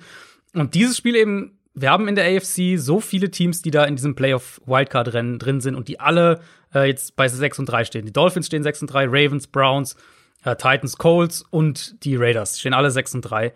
Und die Titans und auch die Ravens, beide ähm, haben nicht so einen guten Conference-Record. 4 und 3 beide. Also wer das diese Woche verliert, der mhm. fällt schon, also es fällt schon so ein bisschen dann zurück in dem, auch, auch in dem Wildcard-Rennen, äh, von der Division ganz zu schweigen. Ich glaube, wenn die Ravens diese Woche verlieren und wir gehen, denke ich, von einem Steelers-Sieg aus, dann ist die Division ja quasi weg, muss man ja schon so sagen. Ah, die Steelers gegen schlechte Teams. Ja, genau, ja, kommen wir später noch zu. Ähm, ja, also super wichtiges Spiel und ich würde bei der Ravens Offense mal mit einem mit was anfangen, wo ich normalerweise nicht so viel zu sagen würde, nämlich eine, die Verletzung von einem Roleplayer. Ähm, eine dieser Verletzungen, die wir jetzt vorhin im News-Segment nicht mit dabei hatten. Nick Boyle, der Titan, hat sich am Knie verletzt, wird den Rest der Saison verpassen. Aber ich glaube in dem Fall, es lohnt sich mal, um, um weil das so ein bisschen aufs, aufs Gesamtbild der Probleme der Ravens Offense überleitet. Ähm, also sie verlieren Nick Boyle, womit sie im Prinzip noch einen gesunden Titan übrig haben mit Mark Andrews. Und klar, Andrews ist der Nummer 1 Titan, aber man darf, glaube ich, gerade spezifisch bei den Ravens nicht unterschätzen, wie wichtig Nick Boyle für die Offense ist. Eben ein richtig guter Blocker, gerade im Run-Game. Wenn man da ähm, nicht einen Hayden Hurst jetzt hätte, ne? Das wäre hilfreich, ja. Und Run-Game ist da für mich auch so ein bisschen der Fokus, weil Baltimore einfach irgendwo auch diese Wucht und, und Durchschlagskraft der letzten Saison fehlt. Was ähm, natürlich auch an den Problemen in der Offensive Line liegt und, und das könnte jetzt noch, noch deutlicher sichtbar werden, eben über die nächsten Wochen. Und Titans sind eben in dieser Offense extrem wichtig. Und klar, die werden dann jetzt jemanden aus dem Practice Squad befördern. Luke Wilson ist jetzt inzwischen da. Ähm, denke, der wird diese Rolle dann am ehesten bekommen. Aber es ist ja so das übergreifende Thema mit Baltimore. Sie versuchen ja jetzt schon die Offense aus dem aus der letzten Saison irgendwo aufrechtzuerhalten, obwohl sie individuell deutlich schlechter aufgestellt sind.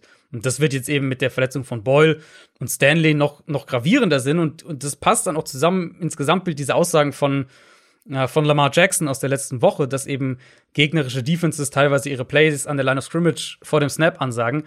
Das kann man schon nachvollziehen, weil die Ravens Offense eben unter Greg Roman war ja nie auf, auf irgendwie besonders komplexe Designs ausgelegt, sondern eben darauf, dass du mhm. als Defense eben diese ganzen Options verteidigen musst, dass du extrem diszipliniert sein musst. Und dieses Jahr sehen wir einfach, dass Defenses das deutlich sicherer verteidigen.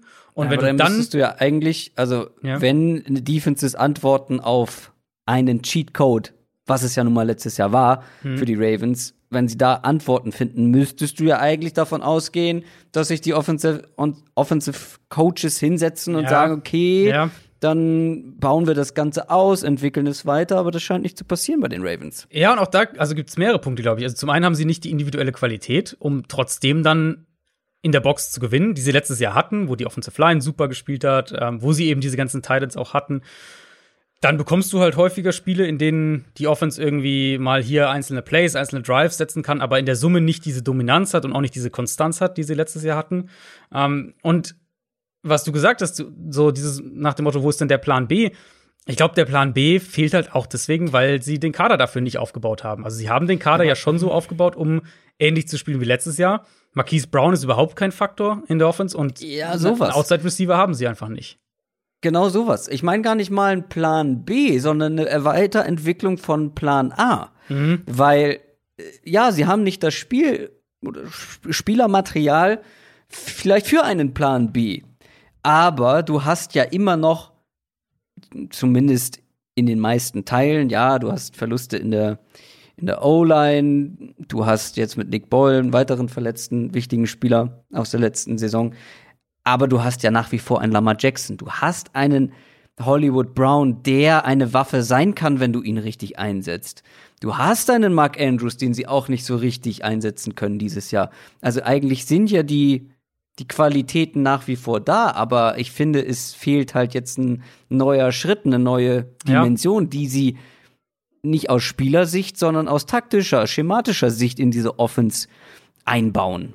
Ja, und ich glaube, das werden wir diese Woche auch ehrlicherweise sehen, weil wenn wir aufs Matchup schauen, Titans, ich habe es ja vorhin schon gesagt, sind gegen den Run auf jeden Fall besser als, als gegen den Pass. Die haben viel Speed auf Linebacker, um äh, dann, dann beispielsweise auch mit, äh, mit, mit Simmons, mit Clowney, mit, mit Daquan Jones an der Line of Scrimmage viel Aufmerksamkeit auf sich zu ziehen, damit dann eben Landry, aber vor allem Sean Evans und, und, die, und die Linebacker und Safeties daneben so den Flow der Offense lesen können und dann attackieren können, da wo, de, wo der Ball eben hingeht.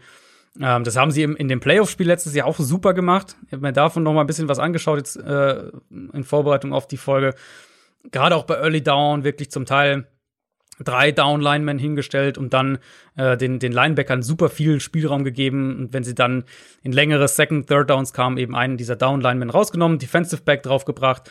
Und die Ravens hatten nicht so richtig Antworten darauf, auf das, was, was Tennessee relativ simpel, also war jetzt nicht schematisch irgendwie super komplex oder sowas, aber sie haben es halt sehr gut gespielt und sie haben es sehr aggressiv gespielt. Und ich würde jetzt einerseits sagen, okay, Tennessee kann die Box vielleicht nicht ganz so aggressiv spielen. Dory Jackson fehlt, Coverage ist anfälliger als letztes Jahr. Mhm. Ähm, aber dann kommen wir halt wieder zu dem Problem zurück, dass die Ravens es im Moment ja auch nicht schaffen, die Waffen, äh, die sie haben, eben allen voran Marquise Brown, vernünftig einzusetzen. Also das Element fehlt ja auch. Insofern denke ich eigentlich, dass die, ähm, dass die Titans das mit, mit Clowney, mit Simmons und mit Jones ganz gut bei Early Down verteidigt bekommen.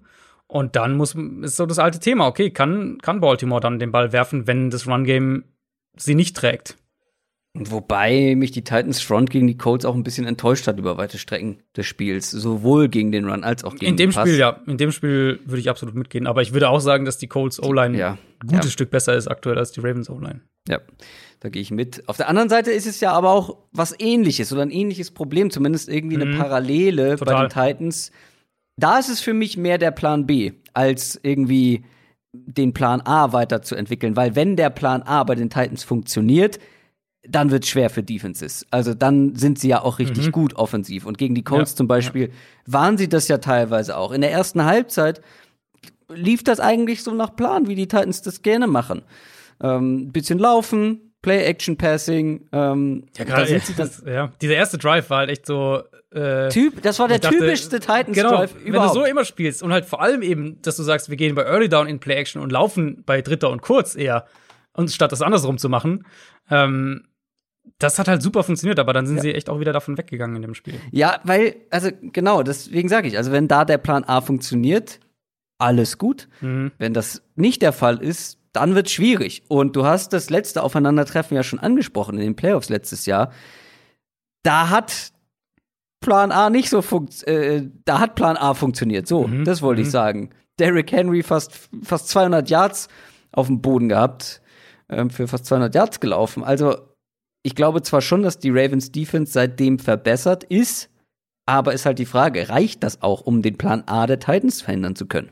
Im Endeffekt ist das für mich das krasseste Spiel diese Woche, wo ich einfach sage, Gamescript, Spielverlauf wird total entscheidend sein. Weil wir haben im Prinzip Das zwei haben wir Teams. letztes Jahr übrigens auch gesagt vor Ja. dem Playoff-Spiel, ne? Ja, also wir haben halt auch einfach zwei Teams, die beide eigentlich nicht in Rückstand geraten dürfen. Also Genau. Ravens haben wir jetzt schon, schon angesprochen. Ähm, Lamar Jackson steht jetzt in seiner NFL-Karriere auch 0 und 6, wenn er mal mit mindestens 10 Punkten hinten liegt. Also das ist und bleibt kein Ravens-Team und das liegt nicht nur an Lamar, um das nochmal klarzustellen, aber es ist und bleibt im Moment kein Team, das dafür gebaut ist, Rückstände, hohe Rückstände aufzuholen. Ja. Und die Titans ja ganz ähnlich. Also gegen, gegen die Colts, für mich war das echt so ein, so ein Paradebeispiel irgendwo dafür, was ich ja bei Tennessee schon die ganze Zeit kritisiere. Und, und wenn die halt mal in so ein Loch fallen, und da waren es dann auch zwei Special Teams Fehler noch, die dann das, das so richtig äh, dramatischer gemacht haben, dann kommen sie da nicht mehr raus. Ähm, und, und erst recht nicht gegen eine gute Defense. Und wir hatten das ja auch gesagt, Colts eigentlich ein gutes Matchup für Indianapolis, weil sie den Run halt stoppen können, ohne zu blitzen und dann sichere Coverage dahinter spielen. Ähm, und wird jetzt natürlich ein völlig anderes Matchup sein, klar.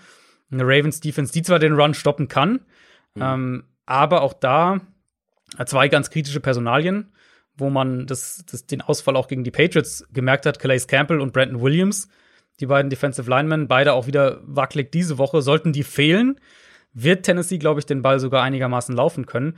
Ja. Aber letztlich unterm Strich für mich fällt es immer darauf zurück, wenn ich auf das Spiel schaue, wer kann, wer kann den Rhythmus des Spiels diktieren? Kann, geht ein Team mal irgendwie mit 10, 12 Punkten in Führung und Mhm. kann dann eben aus dieser Position heraus spielen? Oder und wer muss sozusagen ab Mitte drittes Viertel aufholen? Das ist so für mich wirklich der, der Knackpunkt, weil ich sehe beide Offenses im Moment wackelig, beide sind nicht gut darin, Rückstände aufzuholen. Ravens haben sicher die bessere Defense, keine Frage. Ähm, aber für mich haben die Titans umgekehrt auch das höhere offensive Ceiling, was gerade was Ja, Explosivität angeht und, Ja. und gerade was Passspiel angeht. Ja, wie gesagt, also äh, wenn das Play-Action-Passspiel und die Rushing Offense funktioniert, sind die Titans offensiv nach wie vor sehr, sehr Ja. unangenehm. Und Ja. ich habe auch den gleichen Punkt bei mir sozusagen im, im Fazit, dass ich, dass ich glaube, das ist ein super offenes Spiel und wirklich beide Total. Teams good but not great, äh, wie der Amerikaner, glaube ich, sagt. Ja. Also, mhm. ne, also es sind ja keine schlechten Teams. Also es klingt jetzt alles sehr negativ bei den beiden, aber die stehen ja auch nicht zu Unrecht, beide Nee, 6 und 3. Aber genau, ja. es kann halt jetzt saisonentscheidend sein, was in den nächsten ein, zwei Wochen passiert und in diesem Spiel halt auch echt viel Gamescript. Ähm, ja, ja, da. Ich weiß noch nicht, wie ich das tippen werde. Das werde ich mir, glaube ich, bis zur letzten Sekunde aufheben, ich finde es dieses echt, Spiel. ich find's echt schwer. Ich tendiere tatsächlich zu den Titans im Moment. Wow. Ja. Ravens zu Hause, ich glaube, also ich habe bei mir die Notiz minimal Ravens vorne vielleicht. also pff, Äh, Optimismus pur da mit dabei. ja, ja, ja, klingt richtig durch hier. Ähm, also ich glaube, dass die die Ravens halt mehr ihr Laufspiel aufziehen können als in also als in anderen Wochen, dass sie dass sie da schon noch ein bisschen Schaden anrichten können. Aber das ist wirklich ganz offen. Machen wir weiter mit den Houston Texans, die auf die New England Patriots treffen. Ja, also warum du das nicht in die in die Quick äh, Game Runde in unsere unsere Quick Round gepackt hast? Ähm, Ja, vor allem wegen den, wegen den Patriots. Also, ja, weil ich wollte es gerade vermuten, aber ich wollte es dich erklären lassen. Also die Texans stehen 2 und 7, haben jetzt auch noch gegen die Browns verloren. Die einzigen beiden Siege in der Saison übrigens gegen die Jaguars. Hm. Naja, die Pats 4 und 5 nach dem Sieg gegen die Ravens. Also für mich zwei Teams, die beide nichts mehr mit den Playoffs zu tun haben. Deswegen ein Spiel eher für diese schnelle Runde. Aber die Patriots haben gewonnen und das gegen ein gutes Team. Klar, da hat das Wetter auch irgendwie eine Rolle gespielt. Äh, damit konnten sie deutlich besser umgehen, weil so richtig überzeugend war das ja nun nicht. Und klar, wenn sie jetzt die Texans auch noch schlagen, sind sie genau genommen voll im Playoff-Rennen. Mhm. Sie haben noch direkte Duelle gegen die Bills und gegen die Dolphins. Wenn man die auch gewinnt, dann ist man voll mit dabei. Ja, Und ich glaube auch, dass du sie deswegen nicht in die Schnell. Wie, nenn, wie nennen wir denn das offiziell? Speedround. In die Speedround. Ja. Äh, Dass du sie nicht in die Speedround gepackt hast, weil du daran glaubst. Und da gehen wir auseinander. Es ist halt die letzte Chance sozusagen. Also wenn, sie, wenn die Patriots das verlieren, dann werden wir äh, Patriots-Spiele in den nächsten Wochen häufiger in der Speedround haben. Ich sehe so ein bisschen eben positive Tendenzen. Bei Cam als Passer auch, ähm, aber generell, wie sie die Offense wieder auch mehr um Cam Newton herum aufbauen. Ähm, Jacoby Myers hat jetzt sein viertes wirklich auffälliges Spiel nacheinander, ist jetzt definitiv der Nummer 1 Receiver bei den Patriots. Und es gibt ihnen ja wenigstens mal wieder diese Dimension im Passspiel, die sie ja phasenweise überhaupt nicht Ja. hatten. Ähm, Texans kannst du da natürlich auch attackieren. Bradley Roby, das Vernon Hargraves sind jetzt keine Shutdown-Cornerbacks in irgendeiner Hinsicht. Ähm, und New England hat natürlich auch die Bausteine in der Offensive Line, um eben Cam Newton Zeit zu verschaffen. Haben wir auch gegen die Ravens ganz gut gesehen. Die Ravens haben ihn ja bei wirklich fast jedem Dropback geblitzt, aber die Protection hat eigentlich dafür ganz gut gehalten. Und das ist dann irgendwo auch so ein bisschen der Hauptpunkt. Also sie haben wieder ein konstanteres Run-Game. Damien Harris sieht da gut aus. Rex Burkett hat eine klare Rolle. Und gegen die Ravens eben, wie gesagt, auch Cam Newton wieder mehr eingebaut. Und ich glaube, das wird für die Texans ein massives Problem sein, weil also Houston hat eine der schlechtesten Run-Defenses der Liga, wenn nicht sogar die Ja. schlechteste. Ähm, Das haben wirklich, ja. gegen Cleveland ja gerade das Spiel gesehen. Äh, ja, sie haben halt JJ Watt und vielleicht noch einen Zach Cunningham manchmal, aber ansonsten gegen den Run wackelt da eigentlich jeder. Und das sollten die Patriots eigentlich ausnutzen können, offensiv. Ja, das Ding ist, wir gehen auseinander, was die, was die, das Saisonergebnis sozusagen der Patriots angeht oder wie sich das noch bis zum Ende der Saison entwickeln könnte. Stand jetzt zumindest. Ich glaube aber, dass sie in diesem Spiel eine gute Chance haben, weil du hast jetzt schon einen Nachteil oder ein ungünstiges Matchup aus Texans Sicht angesprochen mit der Rushing Defense. Das kann echt wehtun gegen die Patriots. Aber auf der anderen Seite des Balls sehe ich das auch so, dass zum Beispiel die eigene Stärke, und das ist ja nun mal das Passspiel mit dem Quarterback, mit Deshaun Watson, mit den Receivern, auf die Stärke der Patriots Defense trifft. Mhm. Die Pass Defense der Patriots. Und ich glaube, oder beziehungsweise ich weiß nicht, wie sehr sie überhaupt in der Lage sind, ihre Stärke, eben das Passspiel, auszunutzen, wie sie ihre Waffen gegen die Patriots ausnutzen können in diesem Matchup. Weil wenn sie das nicht können, dann Ja. wird es wirklich auf beiden Seiten echt unangenehm und schwierig. Ja, ja, die Gefahr sehe ich schon auch. Also Stefan Gilmore natürlich noch ein Fragezeichen, wenn der, ähm, das wäre wichtig, dass der zurückkommt, dann ist es schon also auch einfach qualitativ ein super Matchup mit Gilmore und JC Jackson gegen Will Fuller und Brandon Cooks. Das kann man sich schon anschauen. JC Ähm, Jackson jetzt in, in wie viel Spielen in Folge mit einer Interception? Fünf oder so? Vier? Irgendwie sowas, ja. Ich glaube, es ist auch mittlerweile ein Rekord, wenn ich das richtig im, im Kopf habe. Oder, oder, oder, also auf jeden Fall irgendwo habe ich, das habe ich irgendwo aufgeschnappt, dass das auch ein, äh, dass der da auch einige ich recherchiere Rekorde das mal parallel. bricht. Ähm, ja, genau. Generell Texans Offense gegen Cleveland, da kann man, glaube ich, nicht viel mitnehmen. Sie haben halt nun mal eine Offense, die maßgeblich vom vertikalen Passspiel auch lebt. Und das war in dem Spiel mit den äußeren Bedingungen einfach kaum möglich. Ähm, ich habe dann ein Zitat noch gesehen nach dem Spiel von Kevin Stefanski, dem Browns-Coach, dass sie beim Aufwärmen teilweise den Ball keine zehn Yards weit werfen konnten, weil der Wind den Ball entweder weggetragen hat oder halt abgebremst hat. Also es war schon echt, ähm, echt heftig. Das Spiel wurde ja auch eine halbe Stunde später dann erst, ähm, war der Kickoff erst eine halbe Stunde später aufgrund des Wetters. Houston jetzt auch wieder Probleme in Pass Protection ein bisschen mehr zuletzt gehabt, was jetzt gegen die Patriots wahrscheinlich nicht so schwer ins Gewicht fällt, aber die Offense natürlich irgendwo auch noch mal ein bisschen schwieriger macht. Und Houston hat halt kein Run-Game. Dabei bleibt es auch weiterhin. Ähm, ich sehe schon so ein bisschen Gefahr, die Gefahr, dass wenn sie defensiv, wenn die Texans defensiv das an der Line of Scrimmage verlieren und dann die Patriots den Ball laufen können, dass äh, New England auch so zwei, drei Big Plays durch die Luft hat und dann irgendwie, weiß ich nicht, 26 Punkte oder sowas macht. Und Houston im Moment offensiv dann doch auch immer wieder struggelt. Und das könnte so ein Matchup sein, was ihnen halt gar nicht entgegenkommt, potenziell, äh, mit dem, was wir aktuell von, von den Texans sehen. Und ja, also dann stehen die Patriots 5 und 5 und ähm, schauen wir mal. Ich glaube dann, ich sag mal so, ich, also mich würde es nicht wundern, wenn die, dann, wenn die dann am Ende irgendwie noch sogar neun Spiele gewinnen oder sowas. Ja, 8 und 8 war ja mein Tipp. Ja, es ist, es sieht im Moment besser aus als meiner, den ich für die Patriots hatte. Ja. Äh, JC Jackson Franchise Records sind diese fünf Franchise Spiele Records. in Folge mit einer Interception und sechs schon im ganzen Jahr. Wahnsinn. Ball Hawking, Cornerback, ähm, lässt hier und da mal auch was zu, ne, in, in Coverage, Ja, aber das hat dieser Cornerback-Typ. Äh, ja, Marcus, Marcus- Peters Marcus Style, Peters, so. ganz ne? genau. Mhm. Ja. Ja, aber du, Turnover, Turnover sind wichtig. Und sechs Stück in, Das in ist, wie viele äh, Wochen haben wir jetzt? Zehn gespielt? Zehn, ja. Nicht, Je nach Team. In neun Spielen für die Patriots, ja. Ähm, haben wir noch was ausgelassen? Ich gucke gerade mal über meine Notizen. Ich war jetzt so im JC Jackson Fieber. Absolut. Ähm, wir sprechen gleich noch über einen anderen Ballhawking Cornerback, den ich äh, sehr mag diese Saison. Ja, also bin gespannt, inwiefern die Patriots passen wollen und passen können, weil viel wollen sie trotzdem nicht, ne? Aber das, ähm, schauen wir mal. stimmt, Aber ich ja. glaube, wie gesagt, ich, ich glaube, dass die, die Texans es echt schwer haben könnten Mhm. ähm, in diesem Spiel. Das könnte auch eine sehr, mal wieder eine zähe Angelegenheit werden mit Patriots Beteiligung. Ja, ich weiß nicht. Ich glaub, das, das stimmt auf jeden Fall. Aber ich glaube, also die Patriots Offense ist für mich auf einem ganz guten Weg im Moment. Ähm, worin das endet, mal schauen. Aber wenn die Theorie stimmt, dann müsste es gegen die Texans Defense eigentlich weiter bergauf gehen, weil die Ja, ähm, stoppen jetzt nicht viel. das ist richtig. Ähm, es wäre tatsächlich auch mein All-or-Nothing-Tipp geworden, wenn die Patriots nicht Favorit wären. Aber sind sie. Knapp. Ja. Naja. Broncos, Dolphins. Die Denver Broncos haben relativ chancenlos gegen die Raiders verloren, stehen 3 und 6.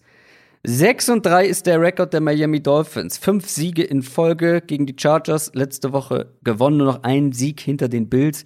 Die Dolphins sind wirklich schwer beeindruckend. Ähm, die haben wir beide komplett unterschätzt. Vor der Saison, aber auch noch während der Saison.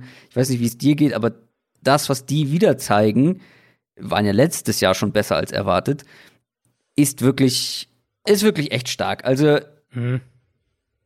die holen das Optimum aus ihrem Spielermaterial raus. Hab das, Ist Gefühl, gut gesagt, ja. ja, ich hab, ich hab dir ja schon geschrieben, ich habe das Gefühl, die bauen sich da was auf, was wirklich auch in den nächsten Jahren ganz oben mit dabei sein kann. Hängt natürlich dann ein bisschen von der Entwicklung von Tour ab. Mhm. Und da gehen wir so ein bisschen auseinander. Können wir dann auch mal in einem anderen, in einer anderen Preview noch mal genauer drauf eingehen. Ich glaube sogar, dass wenn Tour nicht das Niveau erreicht, was viele nach dem College von ihm erwartet haben. Wenn er wirklich so ein solider, durchschnittlicher Quarterback ist. Im Moment habe ich das Gefühl, dass die Dolphins sich etwas aufbauen, womit sie auch mit einem durchschnittlichen, soliden Quarterback ganz vorne mitspielen können. Mit dieser Defense, die Offense wird, ja. wird besser, sie haben die Waffen, die O-Line ist besser als erwartet. In der Defense, da haben sie natürlich auch ordentlich Free Agency Money reingeschossen. Es ist halt die Frage, wie sehr du sowas vertraust, mittel- und langfristig. Also wir haben es ja in den letzten Jahren einfach schon auch zu häufig gesehen, ne? die, das Team, das, das primär über eine starke Defense kommt und dann Ja, aber- vielleicht ein, zwei Jahre funktioniert es, aber dann äh, noch kommen sie über eine starke Defense, aber ich glaube, Genau. mit noch einer Offseason und bisher haben sie wirklich gute Arbeit geleistet ähm, im Front Office. Mhm, absolut. Wenn sie jetzt noch mal Fokus auf die Offense legen, da sind auch viele junge Spieler mit dabei, die sich weiterentwickeln können, nicht zwingend werden.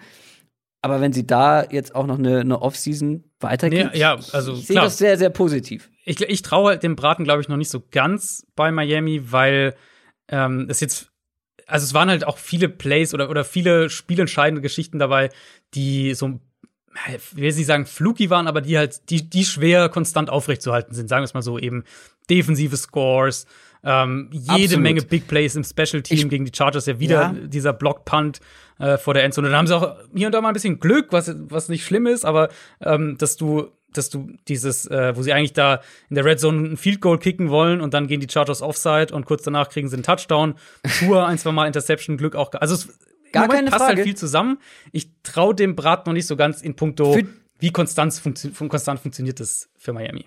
So. Für diese Saison gehe ich absolut mit. Ich glaube, dass sie mit 6 und 3 bisschen besser dastehen, als sie sollten. Und dass sie dieses Jahr noch nicht zu den Top-Teams aufsteigen werden und dass da auch noch Spiele mitkommen oder Spiele mit dabei sein werden, wo sie nicht so gut aussehen, Mhm. weil dann wirklich das Glück nicht auf ihrer Seite ist und sie eben nicht diese Ja. Defense- und Special Teams Plays bekommen, die sie Also- jetzt häufig- häufig bekommen haben. Aber Genau. was ich, also zum einen holen sie viel raus. Da Mhm. haben wir jetzt schon mehrfach äh, den Coaching-Staff und Brian Flores gelobt. Mhm.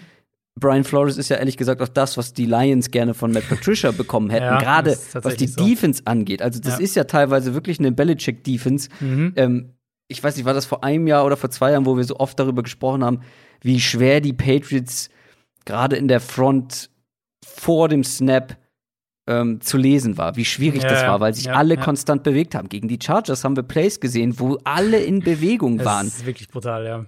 Unglaublich schwer. Und du hast keine Ahnung, wer blitzt. Und das sehen wir jetzt bei den Dolphins auch hier und da schon. Also, das ist für jeden Quarterback nicht so ganz einfach. Und jetzt Mhm. kommt ein Quarterback, um endlich mal auf dieses Matchup zu kommen, ähm, mit den Broncos.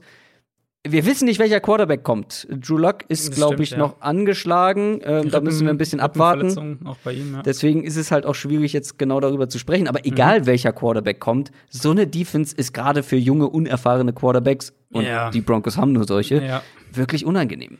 Ja, ich, also, ich meine, ich würde sagen, wir gehen mal so ein bisschen davon aus, dass es Lock sein wird am Ende. Ähm, allzu sehr ändert sich die Preview auch nicht, wenn jetzt, wenn jetzt Brad Ripien spielen würde.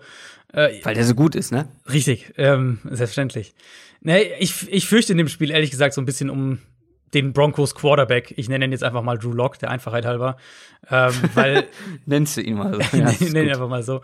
Ja, ich meine, gerade Locke auch jetzt wieder die letzten Wochen, oder also gerade auch letztes Spiel, ähm, gegen die Raiders, dieser, da überwirft der KJ Hamler über die Mitte aus einer sauberen Pocket Interception, diese üble Interception zum Safety in die Endzone, wo der Safety ihn wirklich die ganze Zeit liest und dann nochmal diese völlig absurde Interception über die Mitte, äh, ich glaube Anfang des vierten Viertels war die, die man sich eigentlich gar nicht erklären kann. Also ja, man muss sich bei Locke oder ich muss mich bei Locke dauernd auch dran erinnern, dass man ihn noch nicht komplett abschreibt, einfach weil er noch nicht viel NFL gespielt hat. Nur um es mal so einzuordnen, Drew Lock hat 431 Dropbacks in der NFL, äh, Joe Burrow hat 418 Dropbacks in der NFL. Also es ist noch eine relativ kleine Sample Size, aber ja, die Fehler sind halt einfach echt krass und es wirkt auch so, als wäre das Spiel nach wie vor zu schnell für ihn, als, als würde er zu häufig halt sagen, okay, dann mache ich jetzt, versuche ich lieber das Big Play, bevor ich hier irgendwie, bevor gar nichts geht. Und ähm, auch das ist dann sehr, sehr gemischt, was dabei rauskommt.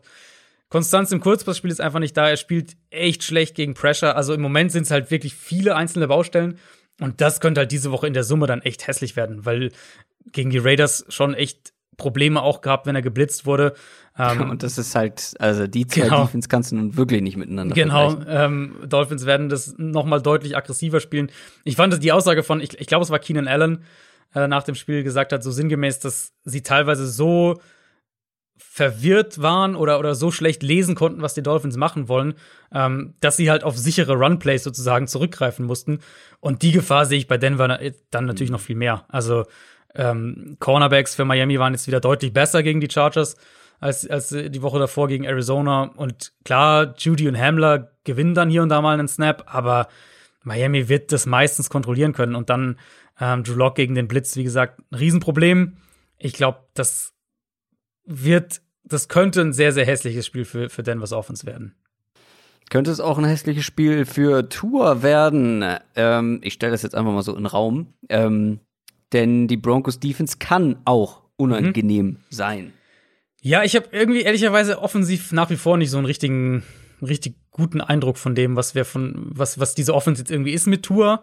Also was natürlich auffällt, ist, wie, wie gut sie Rollouts nutzen, Play-Action nutzen, ähm, wie viel sie auch, selbst wenn sie nicht Play-Action spielen, die Pocket in Bewegung setzen, mit Screens auch arbeiten. Also, dass Tour halt möglichst wenig wirklich ins Dropback Passing Game gehen muss, zum zweiten, dritten, vierten Read gehen muss und so weiter. Da beschützen sie noch ganz gut und bisher hat es ja auch gereicht. Was eben klar zusammenspielt, starke Defense, Big Plays in der Defense, Big Plays im Special Team. Die Offense muss das Team nicht tragen. Ähm, Denver, ja, immer noch eine gute Defense, auch wenn es gegen die Raiders nicht so aussah, aber ist schon immer noch eine ganz gute Defense. Ich, also die Broncos sollten eigentlich schon auch Druck auf die Pocket bekommen. Ähm, Preston Williams natürlich fehlt bei Miami. Denver hat AJ Bouye, den so ein bisschen als Matchup-Corner gegen Parker setzen kannst. Bryce Keller im Slot gegen Jakeem Grant. Ähm, das sind ganz gute Matchups, auch wenn Kellan gegen die Raiders sehr viel Outside gespielt hat, was ich, also ich würde den eher wieder im Slot sehen, ehrlicherweise. Das sind ganz gute Matchups, aber die Frage ist eben, wie viel das Denver wirklich bringt. Oder ob halt letztlich die Dolphins Defense das Spiel einfach so dominiert, dass du selbst als Denver Defense gar nicht so viel darüber retten kannst. Ich glaube, zu diesem Matchup ist alles gesagt. Ich würde zum Sunday Night Game vorrücken. Mhm. Die Las Vegas Raiders treffen auf die Kansas City Chiefs. Die Raiders kommen aus einem Sieg gegen die Broncos, stehen 6 und 3. Die Chiefs kommen aus ihrer Bye Week. Da habe ich jetzt den Rekord nicht aufgeschrieben. Ich weiß, dass sie erst ein Spiel verloren haben. Das war das gegen die Raiders. Mhm. Die wiederum drei Siege aus drei Division Games geholt haben. Ja. Das ist jetzt auch nicht so verkehrt. Ähm, das Hinspiel, wie gesagt, gewonnen mit 40 zu 32. Hm. Ich sehe das aber hier nicht, ehrlich gesagt. Also, ich glaube, ich habe das, was du bei den Cardinals hast, auch wenn ich jetzt nicht der große Raiders-Fan bin, ich habe das schon so ein bisschen, dass ich da deutlich skeptischer bin als, glaube ich, einige andere. Ich traue den Raiders nach wie vor nicht über den Weg, offensiv wie defensiv. Thema defensiv, da sind jetzt auch einige, die vielleicht nicht spielen könnten. Mhm. Ähm, Cleveland Farrell, ähm, Joyner, Littleton, alle auf der Covid-Liste. Ja, also Farrell wurde positiv getestet. Äh, der wird ja, auf keinen genau. Fall spielen und dann muss man mal schauen, Close Contacts und so weiter. Ja, das ist natürlich ein bisschen schwierig zu ja, vorherzusagen. Aber es wird auf jeden Fall nicht leichter für diese Defense gegen diese KC Offense. Ja, ja, ähm, also dieses Woche 5 Spiel, wo die Raiders gewonnen haben, war ja echt nicht nur überraschend, dass sie das in Kansas City gewinnen, sondern halt auch wie. wie also, dass sie, genau, ja. dass sie eben 40 Punkte machen, dass sie da einen Shootout wirklich gewinnen können gegen die Chiefs. Und es war ja auch so ein bisschen das Spiel, wo Derek Carr echt untermauert hat, dass er dieses Jahr anders spielt. Also, das war nach dem Spiel, glaube ich, mhm. hat man Derek Carr auch so ein bisschen anders wahrgenommen. Ähm, auch wenn es diese vertikalen Tendenzen schon auch teilweise in den ersten vier Spielen gab. Aber in dem Spiel hat er über 200 Passing Yards allein bei den Pässen, die mindestens 20 Yards tief geflogen sind. Ähm, auch zwei von seinen drei Touchdowns kamen bei solchen Pässen. Also es war wirklich eine Big Play Offense. Und dann haben sie das halt echt auch gut mit einem sehr, sehr hartnäckigen Run-Game kombiniert. Ähm, acht First Downs am Boden geholt. Jetzt nicht die Big Plays im, im Run-Game, aber eben sehr konstant den Ball gelaufen. Und da bin ich dann natürlich schon gespannt, wie sich das überträgt, weil ähm, wie die Raiders auch gegen Denver den Ball laufen konnten, wie sie eigentlich in den meisten Spielen zuletzt den Ball laufen konnten. Cleveland war ja auch so ein äh, so eine Partie. Das ist schon beeindruckend. Die laufen den Ball echt echt gut. Gleichzeitig würde ich natürlich auch sagen, ähm, dass die Chiefs Defense sich im Vergleich zu diesem Woche 5 Spiel doch deutlich gesteigert mhm. hat. Sprich, was ich mir so ein klein wenig vorstellen könnte, was denke ich auch mit deinem Gefühl dann so übereinstimmt für das Spiel, ist eben, dass die explosiven Plays für die Raiders schwieriger werden, weil die Cornerbacks, aber auch die Safeties für Kansas City einfach viel besser spielen. Und ähm, dann hast du eine Offense, eine Raiders Offense. Wie gesagt, im Run-Game für mich sehen sie sogar noch besser aus als in diesem Woche 5 Spiel. Mhm. Und Rags und Rux und, und, und Aguilar sind immer eine Big Play-Gefahr, theoretisch. Aber meine Vermutung ist halt, dass die Raiders vielleicht so 10 Punkte weniger machen und das 30 dann halt vielleicht nicht reichen.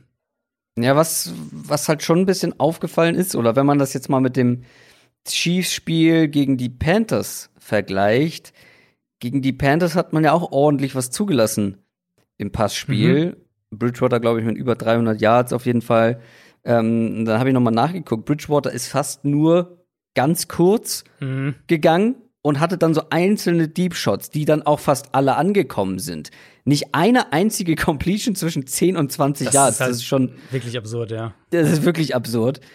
Aber ist ja auch so ein bisschen Raiders-like, oder nicht? Also ja, viel kurz ja. und hin und wieder dann mal die Deep Shots. Also ist halt schwer damit zu planen, ne? Also wenn dann eben total, einer von klar. diesen Deep Shots von den drei oder vier, die du versuchst, nicht kommt, dann äh, killt es schon so ein bisschen den ganzen Plan fast. Also das ist halt schwierig drauf zu bauen. Ich, ich bin sehr gespannt, wenn wir das Thema Deep Shots haben, was sie mit Henry Ruggs machen, weil der hat eine ne, ne krasse Diskrepanz dieses Jahr zwischen, ähm, wenn er gegen Press Coverage spielt und wenn er Off-Coverage bekommt, also Cornerback äh, mindestens drei bis fünf Yards von ihm weg ist beim Snap.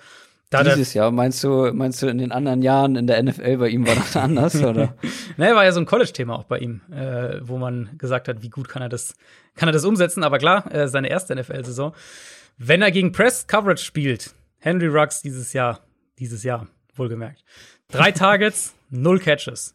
Und mm. die Chiefs spielen im Verhältnis mehr Press Coverage als jedes andere Team in der NFL. Mm. Insofern interessantes Nicht aufstellen im Fantasy. Ja, die Frage für mich wird eher sein, ob die Raiders das bewusst versuchen zu umgehen. Also ob sie versuchen, Henry Ruggs viel ins Slot zu stellen, vielleicht viel irgendwie in so Stack Formations, dass er dass er mhm. da mehr frei arbeiten kann, weil sie brauchen ihn halt. Sie brauchen die Big Plays in der Offense. Ansonsten, denke ich, können sie mit der Chiefs Offense nicht mithalten. Ja. Ähm, das Thema mit der Raiders Defense hatten wir ja schon ganz am Anfang. Oder hast du da noch einen weiteren Punkt? Naja, es ist schwer vorstellbar, ehrlicherweise, dass sie, äh, dass sie da standhalten können. Ähm, selbst, also Cornerbacks ist das eine Thema, aber ja auch die Underneath Coverage, auch wenn man da vielleicht erwähnen sollte, dass sie gegen Denver ohne Corey Littleton besser aussahen als mit Corey Littleton ja, der in der Linebacker Coverage. Saison. Nee, ähm, aber ohne, äh, ohne zu respektlos zu sein, es war halt auch nur Denver. Also das wird gegen Kansas City eine ganz andere Aufgabe und die Chiefs ja dazu auch noch aus ihrer Bye Week Andy Reid einer der besten Coaches nach einer Bye Week 18 und 3 in der Regular Season, äh, wenn er aus der Bye Week kommt, 5 und 2 in den Playoffs nach einer First Round Bye. Also wenn Andy Reid Zeit hat, um sich vorzubereiten, wird es meistens sehr schwierig und das erwarte ich hier auch. Monday Night Game haben wir noch auf dem Plan, bevor wir zu unserer Speedrun kommen. Die Tampa Bay Buccaneers 7 und 3 treffen auf die Rams. Die Bucks haben gegen die Panthers gewonnen und die Rams gegen die Seahawks. Berichtige mich gerne, aber die Rams müssten 6 und 3 stehen. Das ist richtig, ja. Weil sie den gleichen Rekord haben wie alle anderen. Richtig. Hab ich vergessen. Zu notieren äh, ist das nächste Topspiel in dieser Woche. Ja. Sehr, sehr spannend. Zwei potenzielle Top 5 Teams. Und beide auch wieder äh, könnte durchaus sein, dass die beide auch im direkten Wildcard-Duell letztlich stehen. Vielleicht um, um Seeding, was ja. auch immer. Also äh, auch da mögliche Playoff-Implikationen schon in dem Spiel. Die Bucks Offense hat sich nach dem Desaster gegen die Saints so ein bisschen rehabilitiert letzte ja. Woche. Ja. Ähm, aber die Rams Defense, die jetzt kommt, die wird, ich weiß nicht, ob du das gleiche Gefühl hast, das gleiche Gefühl, dass die von Woche zu Woche mhm. besser werden. Also, was, ähm, was ich auf jeden Fall einmal ansprechen wollte, ist dieses Cornerback-Duo, was sich ja. immer mehr zu einem ja. zu einem absoluten Top-Duo herauskristallisiert. Jalen Ramsey, klar, den kennen wir, ist einer der besten Cornerbacks der Liga seit Jahren. Aber Darius Williams, mhm. der ist wirklich eine der größten Überraschungen der Saison, ist ein Undrafted Free Agent aus 2018, hat 2019 gerade mal 126 Coverage Snaps mhm. gemacht, aber in dieser kleinen Sample Size zwei Interceptions gefangen, Dieses Jahr ist er der Starting Cornerback und jetzt schon vier Interceptions in der ganzen Saison. Das ist ein Playmaker, den wenige auf dem Schirm hatten vor der Saison. Total. Beide Cornerbacks, bitte? Total. Also und er ging ja auch nicht mal jetzt so richtig als, äh, also er war jetzt auch vor der Saison keiner, wo man sagt, okay, das ist hier die die klare Nummer zwei bei den Rams und und Ja, der genau. hat viel gezeigt, sondern das war ja auch viel noch. Äh, wer ist eigentlich der Nummer zwei Outside Corner? Wer, wen stellen sie da hin und und so weiter? Also wer wird sozusagen der Ramsey Gegenpart, der ja vermutlich dann auch viele äh, viele Targets bekommen wird. Und das, also ich hatte ihn da ehrlich gesagt in dem Ausmaß auch überhaupt nicht auf dem Zettel. Also ich dachte, es wird Troy Hill und, Mhm. und, äh, und Ramsey sein. Und jetzt Hill ist ja jetzt schon in den Slot gewandert, weil Und Williams so gut spielt. Und was mir aufgefallen ist, habe ich irgendwie mal im Spiel so nebenbei gesehen, Ramsey im Slot und dann dachte ich mir, hut, das ist aber ungewöhnlich. Ramsey spielt relativ häufig im Slot, schon Ja, irgendwie ja, weit ja. über 100 Snaps. Das ist weit mehr als in den letzten Jahren bei ist Jalen Ramsey. das ist diese Rams-Defense. Ich hatte das, wann hatte ich denn darüber mal geredet? Ich weiß nicht mehr. Vor zwei oder drei Wochen hatte ich das mal so ein bisschen angerissen. Ähm, diese Rams-Defense, die halt wirklich sehr flexibel spielt und wo sie auch wirklich Ramsey so ein bisschen in so eine Hybridrolle teilweise, manchmal fast so ein bisschen eine Cornerback-Safety-Hybridrolle geben. Es sei denn eben, Mhm. er hat halt klare Matchups, wie jetzt gegen Seattle, wo halt viel gegen DK Metcalf spielt. Ähm, aber in den Spielen, wo es dieses klare Matchup nicht gibt, nutzen sie ihn eben auch viel als, äh, als, als so, einen, so eine Art Role, ähm, ähm, ja, wie soll man sagen, so eine, so eine Art Hybridspieler, der halt viel, viel rotiert auch ähm, und, und viel rumgeschoben wird. Also das ist sehr, sehr spannend zu sehen und auch eine Defense, die, ähm, die tatsächlich viel Spaß macht. Ja, äh, eine letzte Sache noch zu dem Thema, weil ich drüber gestolpert bin. Ähm, es gibt ja diese Statistik Coverage Snaps pro zugelassener Reception. Mhm. Und da sind die beide absolutes Top-Level. Beide lassen nur alle 18,4 Snaps einen Catch zu. Das ist, glaube glaub ich, beide Top 5 damit. Und da kann man sagen, ja, bekommen die wenig Targets. Nee, die werden wirklich nicht selten ähm, attackiert. Ähm, gibt natürlich noch einige, die viel mehr Targets in ihre Richtung bekommen, aber trotzdem, das ist jetzt auch schon eine relativ große Sample Size bei beiden. Und diese Woche, um zum Matchup zu kommen, diese Woche wird es natürlich wieder sehr interessant, Ja. auch was sie mit Ramsey machen, weil da Ja. kommen jetzt Mike Evans und Chris Godwin. Die sind jetzt beide auch nicht so schlecht. Und Antonio Brown, höchstwahrscheinlich. Antonio Brown, Äh, natürlich. Auch noch mit dabei. Darf man nicht vergessen. Ja, es, ich fand's äh, sehr, ich musste kurz schmunzeln, als du, als du jetzt die, die Einleitung zu dem Spiel gestartet hast, weil mein erster Punkt, der hier steht, ist als Frage, müssen wir mehr über die Rams als Top 3 Defense reden? Also, da Ey, du, ich habe ja, ich habe das ja auch, ich glaube, wir haben es beide schon mal angesprochen. Mhm. Ich habe auch letzte Woche gesagt, die Leute, die Rams Defense, wir haben nichts von denen erwartet, weil die so viel Qualität verloren haben. Da müssen wir auch mal das Coaching loben, dass sie Total. aus total. vermeintlich weniger individueller Qualität fast ja noch mehr rausholen als ja, letztes Jahr. und ja eben auch ein Coach, den, der eigentlich ein relativ unbeschriebenes Blatt war, also wo wir auch nicht wussten, Ja, okay, eben. Wade Phillips ist weg, was, was, äh, wie könnte das besser werden als Wade Phillips, wenn da jetzt irgendwie so ein, in Anführungszeichen, Nobody sozusagen übernimmt? ja, Ähm, der ja, macht sehr gute Arbeit. Absolut. Also auch wie sie spielen, eben, haben sie eben schon ein bisschen was gesagt. Sie blitzen auch nicht viel, aber wenn sie blitzen, ist es relativ effektiv. Ähm, sie stellen eben gerne nach dem Snap nochmal um, rotieren Safeties, rotieren Coverages, ähm, spielen aber auch dann eben, wenn sie in ihren regulären Coverages sind, viel Cover 4 und, und, und Cover 6, dann spielen sie auch sehr diszipliniert und spielen das sehr, sehr gut. Ähm, gut, jetzt Tom Brady zu, zu verwirren irgendwie nach dem Snap, das wird wahrscheinlich nicht so häufig klappen. Aber die Rams haben auf jeden Fall die Mittel, um auch die Bucks Offense zu limitieren. Also wenn wir Matchup an der Line of Scrimmage schauen, klar, Aaron Donald, ähm, das ist ganz, ganz kritisch für Tampa Bay, wie die Interior Line aussieht. Sie haben ja letzte Woche umgestellt. Sie haben Ryan Jensen von Center auf Guard geschoben und AQ Shipley auf Center starten lassen, weil einfach das, die Guard-Position so ein Problem ähm, war. Und falls Alimar Pat, der ja nach wie vor ausfällt, falls der nicht spielen kann, äh, der so ganz nebenbei einer der besten Guards diese Saison ist, dann wird es wahrscheinlich auch bei diesem Setup bleiben. Also Shipley auf Center und Ryan Jensen auf Guard. Und das könnte natürlich ein, ein absolut kritisches Matchup dann gegen Donald werden, wo du auch schnell Probleme bekommst. Dann gegen Seattle, Leonard Floyd hatte ein absolutes Monsterspiel. Brady wackelt im Moment ein bisschen mehr gegen Pressure. Ähm, aber eben auch dahinter. Also, wir haben jetzt viel über die Secondary gesprochen. Ich würde denken, dass Ramsey am ehesten Mike Evans übernimmt. Äh, und, und Williams dann den jeweils anderen, je nachdem, wie häufig sie auch wirklich dann in Matchups gehen wollen. Vielleicht ist auch ein Spiel, wo sie mehr äh, jeweils auf den Seiten spielen und dann die Matchups so nehmen, wie sie kommen, gewissermaßen. Dann könnte es so ein Spiel werden, wo eben Chris Godwin der, der X-Faktor wird für die Bucks. Und das kann er natürlich, keine Frage. Ähm, aber die sind halt echt, die Rams sind defensiv echt eine harte Nuss, zumal Tampa mhm.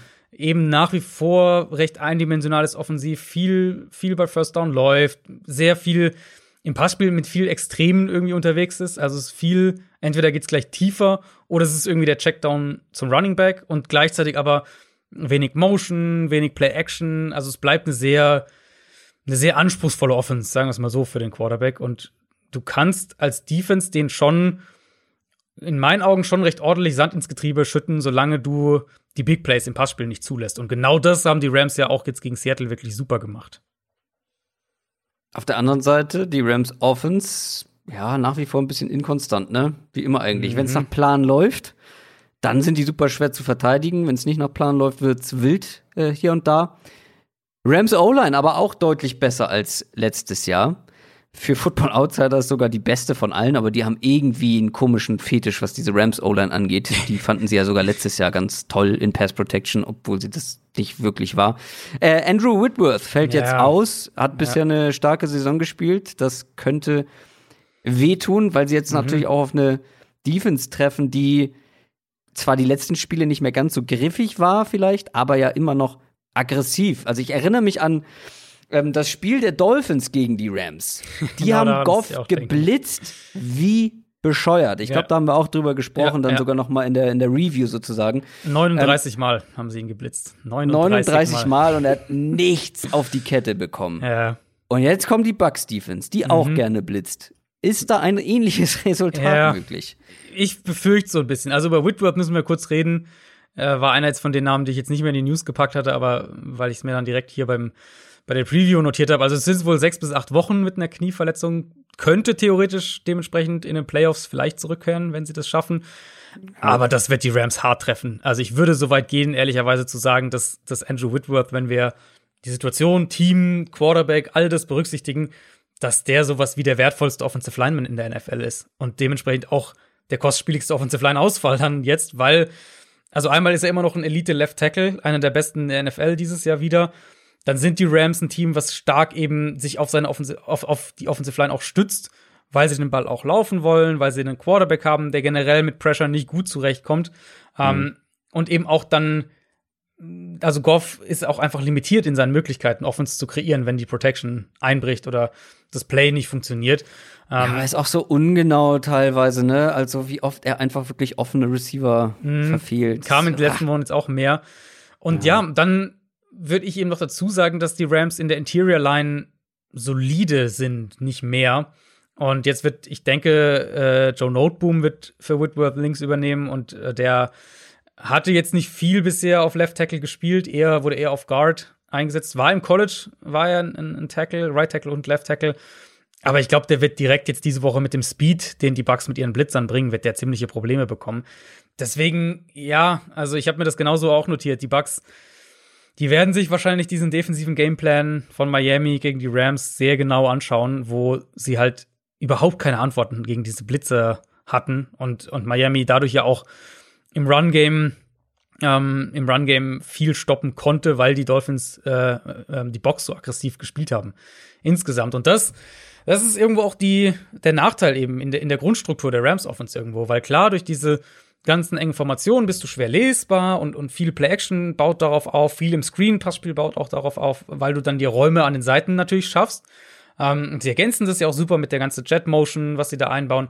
Aber du lädst natürlich irgendwo auch Blitzer ein, weil wenn du selbst das Feld so komprimierst und alles innerhalb der Field Numbers stattfindet, dann ist ja ist ja schon logisch, dass die Defense auch konstant irgendwie sieben, acht Verteidiger ähm, in der Box hat. Und die Dolphins haben dann irgendwann angefangen in dem Spiel, selbst wenn die Rams mehr das Spiel in die Breite gezogen haben, generell äh, sechs, sieben Leute in, die Box zu stellen und dann manchmal alle sechs oder sieben gebracht, manchmal auch mehr, mehrere von denen in Coverage zurückfallen lassen.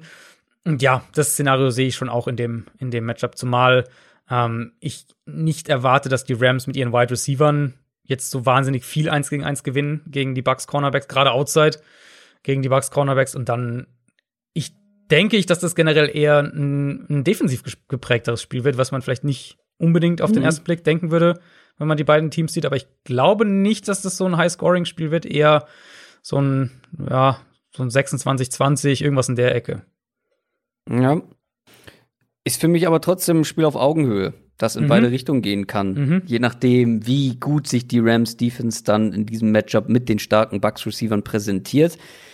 Also wenn Brady halt wieder so einen seiner Sahnetage erwischt, ah, dann kann er auch diese Rams Defense auf jeden Fall Klar. knacken. Klar, ja. Speedrunde. Wir haben noch ein paar Spiele, über die wir nicht gesprochen haben, aber über die wir auch etwas weniger sprechen können, weil einfach nicht mehr wirklich so richtig Playoff relevant. Zum Beispiel das Spiel Washington Football Team gegen Cincinnati Bengals. Die Bengals hatten gegen die Steelers keine Chance, stehen 2 und 6. Die, ich, mit die darfst du bei Washington nie anfangen, sonst kommst du hinten nicht vernünftig raus. Das Washington Football Team hat knapp ja. gegen die Lions verloren. 2 und 7 ist der mhm. Rekord. Die Bengals Offense hatte, wie es zu erwarten war, Probleme mit dieser starken Steelers Front. Washington hat eigentlich auch eine starke Front, ist aber nicht mehr ganz so stark mhm. wie zu Saisonbeginn, oder? Ja, aber die ja. Frage ist natürlich, in diesem Matchup ist sie trotzdem stark genug.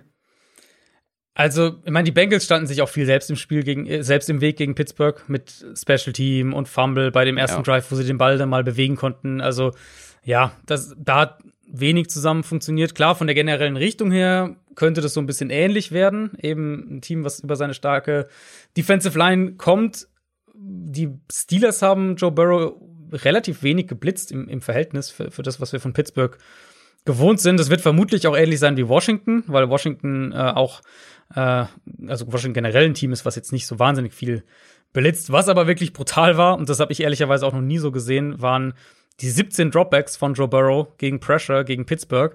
Bei diesen 17 Dropbacks hat er keinen einzigen Pass angebracht. Das ist natürlich schon eine heftige das ist Statistik. Das ist auch sehr ungewöhnlich. Genau, wollte ich auch gerade sagen. Das ist eine heftige Statistik, die vermutlich auch wieder anders aussehen wird, zumal wir es ja von Burrow auch schon einige Male anders gesehen haben. Also, ich glaube, auf der Seite des Balls, abgesehen jetzt von dem Mismatch an der Line of Scrimmage, müsste mhm. das eigentlich eine Defense sein, wo die Bengals schon angreifen können und wo sie Ansätze ja, finden. Und ich sehe es genauso wie du. Wieder Thema Receiver gegen Cornerbacks. Genau. Und ich sehe es auch Klar. so wie du, dass der Pass Rush für Washington jetzt doch schon deutlich, äh, deutlich nachgelassen hat. Und andere Seite, Washingtons Offense. Ich weiß gar nicht so richtig, ehrlich gesagt, was ich damit anfangen soll. Das ist so, gegen die Lions war das lange echt zäh, echt wenig. Aus irgendeinem Grund bauen die diese Offense ja immer noch über JD McKissick auf, der einfach Ach, wieder 15 Targets Ruhe, bekommen hat. Oh, lass mich in Ruhe damit. Es macht mich fertig. Ja, da hast du einen Antonio Gibson, schwer der einfach eine ja. absolute Waffe ist, wenn er den Ball auch als Receiver aus dem Backfield bekommt, der auch als Receiver spielen kann und du wirfst ihn ständig zu JD McKissick. Ja, und du hast halt auch einen Terry McLaurin einfach. Also 15 Targets für, für irgendeinen Running Back sind für mich eigentlich nur dann zu rechtfertigen, wenn du irgendwie keinen Camara Receiver hast. Oder Christian ja. McCaffrey. Ja, so. und, und, selbst dann würde ich sagen, ähm, ein paar Bälle mehr für Michael Thomas wären jetzt wahrscheinlich auch nicht schlecht gewesen. Also ja, weiß ich, ist irgendwie schwer zu verstehen. Auf der anderen Seite sind sie halt auch die ganz, das trägt natürlich auch dazu bei, dass die Offense so zäh ist, weil sie, äh, weil sie halt den Ball einfach nicht in, in Big Plays bewegen können oder nur sehr, sehr selten. Ähm, dann die zweite Hälfte gegen die Lions, Touchdown, Touchdown, Touchdown, Field Goal. Das waren die vier Drives für Washington in der zweiten Halbzeit. Insofern, klar, da muss man auch über die Lions Defense dann reden. Ähm, aber wenn das so ein Hinweis darauf war, was Washington offensiv schaffen kann, dann könnte es eigentlich sogar ein ganz munteres Spielchen werden, weil die Bengals Defense äh, müssen wir nicht groß drüber reden und, und gerade auf dem Linebacker-Level kannst du die ja auch sehr, sehr gut angreifen und da, äh, da wird Washington sicher auch in diesem Spiel wieder versuchen anzusetzen. Panthers gegen Lions. Die Panthers stehen 3 und 7 nach der Niederlage gegen die Bucks. Die Lions haben gegen Washington gewonnen. Panthers wirklich mit einigen guten Spielen in der Vergangenheit. Mhm.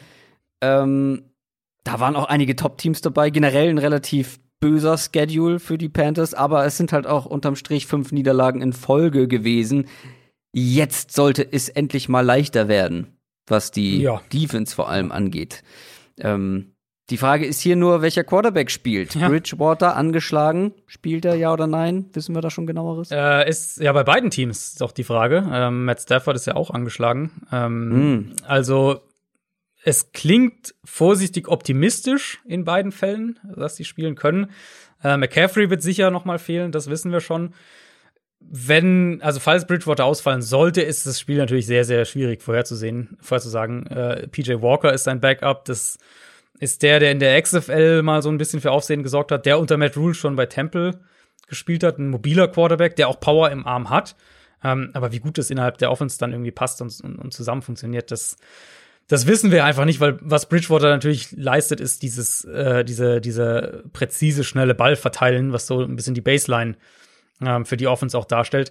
Generell, ich fand auch gegen die Bucks wieder, bevor das Spiel dann denen aus der Hand geglitten ist und, und Tampa so ein bisschen davongerannt ist, äh, habe ich mir auch echt wieder mehrfach notiert, wie gut die Playdesigns einfach sind für Carolina und ja. wie gut sie ihre ja. Receiver einsetzen, wie gut das alles zusammenpasst, ähm, wie sie damit auch einen Pass Rush mal aus dem Spiel nehmen können, den Detroit, sind wir ehrlich, sowieso nicht hat.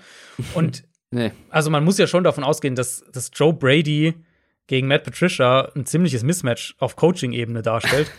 ähm, Gerade auch wenn die Lions ja. wieder in, in ihre Man-Coverage gehen wollen. Also da sehe ich schon sehr viel Potenzial für die Panthers, vorausgesetzt Bridgewater ist fit.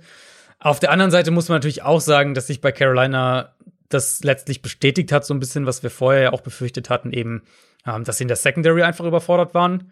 Mhm. Ähnlich wie gegen Kansas City, gegen Tampa dann noch mal eine Ecke deutlicher. Ähm, da ist natürlich die Frage, kann Detroit das ausnutzen? Und äh, ich habe schon gesagt, mit Stafford hat sich ja am Daumen verletzt. Da auch leichte Entwarnung, wird wahrscheinlich spielen können, aber muss man natürlich gucken, ob ihn das irgendwie behindert, ob, ob ihn das irgendwie einschränkt. Und dann natürlich Kenny Golladay. Das ist die, ja. die Personalie, über die, auf die man Der schauen muss. Ja. Der ähm, genau mit Hüftproblemen seit zwei Wochen fehlt. Und da muss man einfach den Injury Report Freitag, Samstag anschauen. Wenn Stafford fit ist, wenn Golladay zurück ist, dann haben sie sicher die Mittel, um auch die Panthers Secondary vor Probleme zu stellen. Aber, ja, und gerade ja. wenn Bridgewater dann nicht spielt, dann glaube ich, genau. kann es insgesamt dann, sehr, sehr schwierig werden. Kann es auch schnell in die andere Richtung kippen. Äh, zwei, zwei Gedanken noch ganz kurz zu den Lions. Sie haben endlich die Andre Swift zu ihrem Starter gemacht und das hat sich auch gelohnt. Äh, ist so klar der beste Back, den die haben. Ähm, ja. Und die Panthers kommen zwar ganz gut über ihren Pass Rush, aber Detroit hat eine sehr gute Offensive Line. Das heißt, ich glaube, wenn die Lions offensiv wirklich in Bestbesetzung sind, dann werden die auf jeden Fall ganz gut punkten können. Das glaube ich auch. Das glaube ich auch. Ähm, die Jaguars spielen gegen die Steelers. Die Jaguars stehen 1 und 8, die Steelers 9 und 0. Jaguars, die haben sich nicht schlecht angestellt gegen die Packers, aber verloren. Da hat am Ende auch die Qualität dann gefehlt, vor allem auf der Quarterback-Position. Und jetzt wird es ja gerade für diesen Quarterback noch schwieriger. Also ja. die Steelers haben nach wie vor die wahrscheinlich beste Front der Liga. Ja, für mich wirklich fast die größte Frage ist, ob das wieder so ein Steelers Trap Game ist. Du hast vorhin schon so ein bisschen angedeutet. Ja, ja, ja. Äh, es, ist, es, ist, so typisch, ne? Die Steelers gegen vermeintlich schlechte ja. Gegner, vermeintlich schwache Gegner. Ja. Wir haben es häufiger gesehen, dass es. Ja, ich meine, wir saßen hier vor ein paar Wochen vor dem Cowboys-Spiel und haben gesagt, ja, klare Sache und Steelers Easy. und so weiter. Zehn Sacks und äh, kein Problem. Und ja, war dann sehr anders. Also Jaguars, ich meine, DJ Chark LaVisca Chenault, der hat gegen die Packers gefehlt, sollte aber jetzt eigentlich wieder spielen können. Da können die sicher ein bisschen was mit, mit, mit reißen, auch gegen die Steelers Secondary. Ähm, aber Luton, der hat jetzt zwei, drei ganz gute Szenen, wenn er eine saubere Pocket bekommt. Ähm, die wird er wahrscheinlich gegen die Steelers nicht allzu oft haben. Ich würde auch, also für meine Begriffe würde ich relativ deutlich sagen, dass Jake Luton schlechter spielt als Gardner Minshew davor. Ist natürlich völlig legitim, dass Jacksonville in einer komplett verlorenen Saison da irgendwie Jake Luton so ein bisschen testet, weil sie auch gefühlt so schon ganz gut wissen, was sie in Minshew haben. Aber wenn wir ehrlich sind, im Endeffekt spielen die beiden vor allem aus, wer dann nächstes Jahr der Backup hinter Trevor Lawrence oder Justin Fields wahrscheinlich sein wird.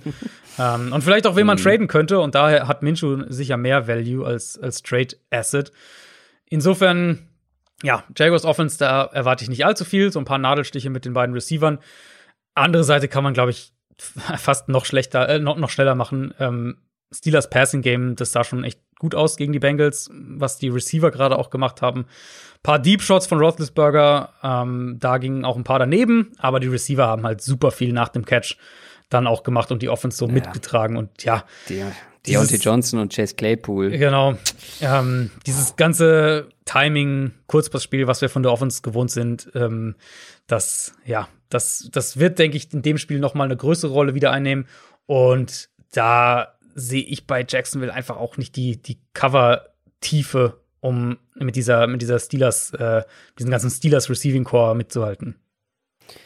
Die LA Chargers spielen gegen die New York Jets. Chargers stehen 2 und 7, haben gegen Miami ähm, verloren und die Jets kommen aus ihrer Bye Week vorher die Niederlage gegen die Pets. Ähm, die Chargers haben ausnahmsweise mal nicht ganz so gut gespielt und verloren. Äh, gespielt, genau. Äh, gespielt und verloren. Sonst war es ja immer so, sie haben ganz gut gespielt und Ja, verloren. stimmt, ja. Ähm, vielleicht belohnen sie sich ja mal in diesem Spiel. Oder gibt es die Hm. große Überraschung und die Jets holen tatsächlich ihren ersten Sieg? Mm, Das glaube ich nicht, ehrlich gesagt. Also Miami, wir haben es ja vorhin schon so ein bisschen an, äh, angedeutet oder, oder darüber geredet. Ähm, hätte ja gesagt, was Keenan Allen eben gesagt hat. Und das hat man halt auch deutlich gemerkt, dass die, die Chargers da in puncto, wie sie, die konnten diese Defense überhaupt nicht greifen. Und das, für mich gibt's eine, äh, eine Stat, die das irgendwie am besten ausdrückt, nämlich dass, dass Kalen Balazs doppelt so viele Touches hatte wie Hunter Henry, Mike Williams und Keenan Allen zusammen in diesem Spiel. Das sagt natürlich schon relativ klar, was da irgendwie passiert ist. Und ja, sie haben dann auch versucht, die Big Plays aufzulegen. Ähm, die haben halt nicht geklappt gegen Miami und dann haben sie keinen funktionierenden Plan B. Und ich denke, das wird in dem Spiel deutlich anders sein. Äh, Jets haben sich gegen die Patriots teuer verkauft vor der Bye Week. Das, das sollte man nicht unerwähnt lassen. Ähm, ich glaube halt, dass die Chargers ein relativ schlechtes Matchup sind, weil die Jets auf Outside Corner einfach so anfällig sind und gleichzeitig auch keinen Pass Rush haben. Insofern vermute ich, das wird so ein Spiel sein, wo wir wieder die Big Plays sehen von Justin Herbert. Gleichzeitig, ja. Joey Bosa kommt er zurück für die Chargers? Bosa sollte eigentlich wieder spielen können, genau. Ähm, das, der war ja schon gegen Miami wohl knapp davor, also ich rechne mal damit, dass er spielt. Gleichzeitig sollte man auch nicht unerwähnt lassen, dass die Jets gegen die Patriots ja endlich ihre drei Receiver mal zusammen auf dem Feld hatten. Und das hat man schon auch gemerkt. Also gerade Denzel Mims sieht Mhm. ganz gut aus und dass man die Chargers in der Secondary angreifen kann, ähm, ja, daran hat sich nichts geändert. Das ist für Ja, mich auch wenn weiterhin der so. Quarterback den Pass los wird. Genau, Ne? genau, das klar, das ist so die Grundvoraussetzung. Aber ich glaube, dass die Jets schon auch den Ball ein bisschen bewegen können. Ähm, Sam Darnold werden wir allerdings auch diese Woche nicht sehen. Das äh, hat Adam Gase schon, glaube sogar am Montag schon gesagt. Ich würde ehrlicherweise aber auch behaupten, dass die Offense mit Flacco mal zumindest nicht schlechter aussieht. Vikings gegen Cowboys ist das letzte Spiel in unserer Preview. Klingt nach einem Topspiel, ist aber keins. Spoiler. Cowboys kommen aus ihrer Bye Week, stehen 2 und 7, die Vikings 4 und 5 nach dem Sieg gegen Die Bears. Äh, äh, gegen die Bears. Korrekt. Man sollte, man sollte die Notizen auch bis zum Ende ähm, vollständig halten. Drei Siege haben die Vikings jetzt in Folge, glaube ich sogar, ne, gegen die komplette Division eingefahren. Die haben sich so ein bisschen gefangen. Mhm. Und ganz ehrlich, die Vikings haben noch eine Chance auf eine Wildcard für die Playoffs. Ja, das äh, wäre so die Frage, die ich, die ich da an dem Spot am ehesten hätte, ob die echt eine Playoff-Kandidat noch sind. Also sie haben jetzt die Cowboys, Panthers und Jaguars.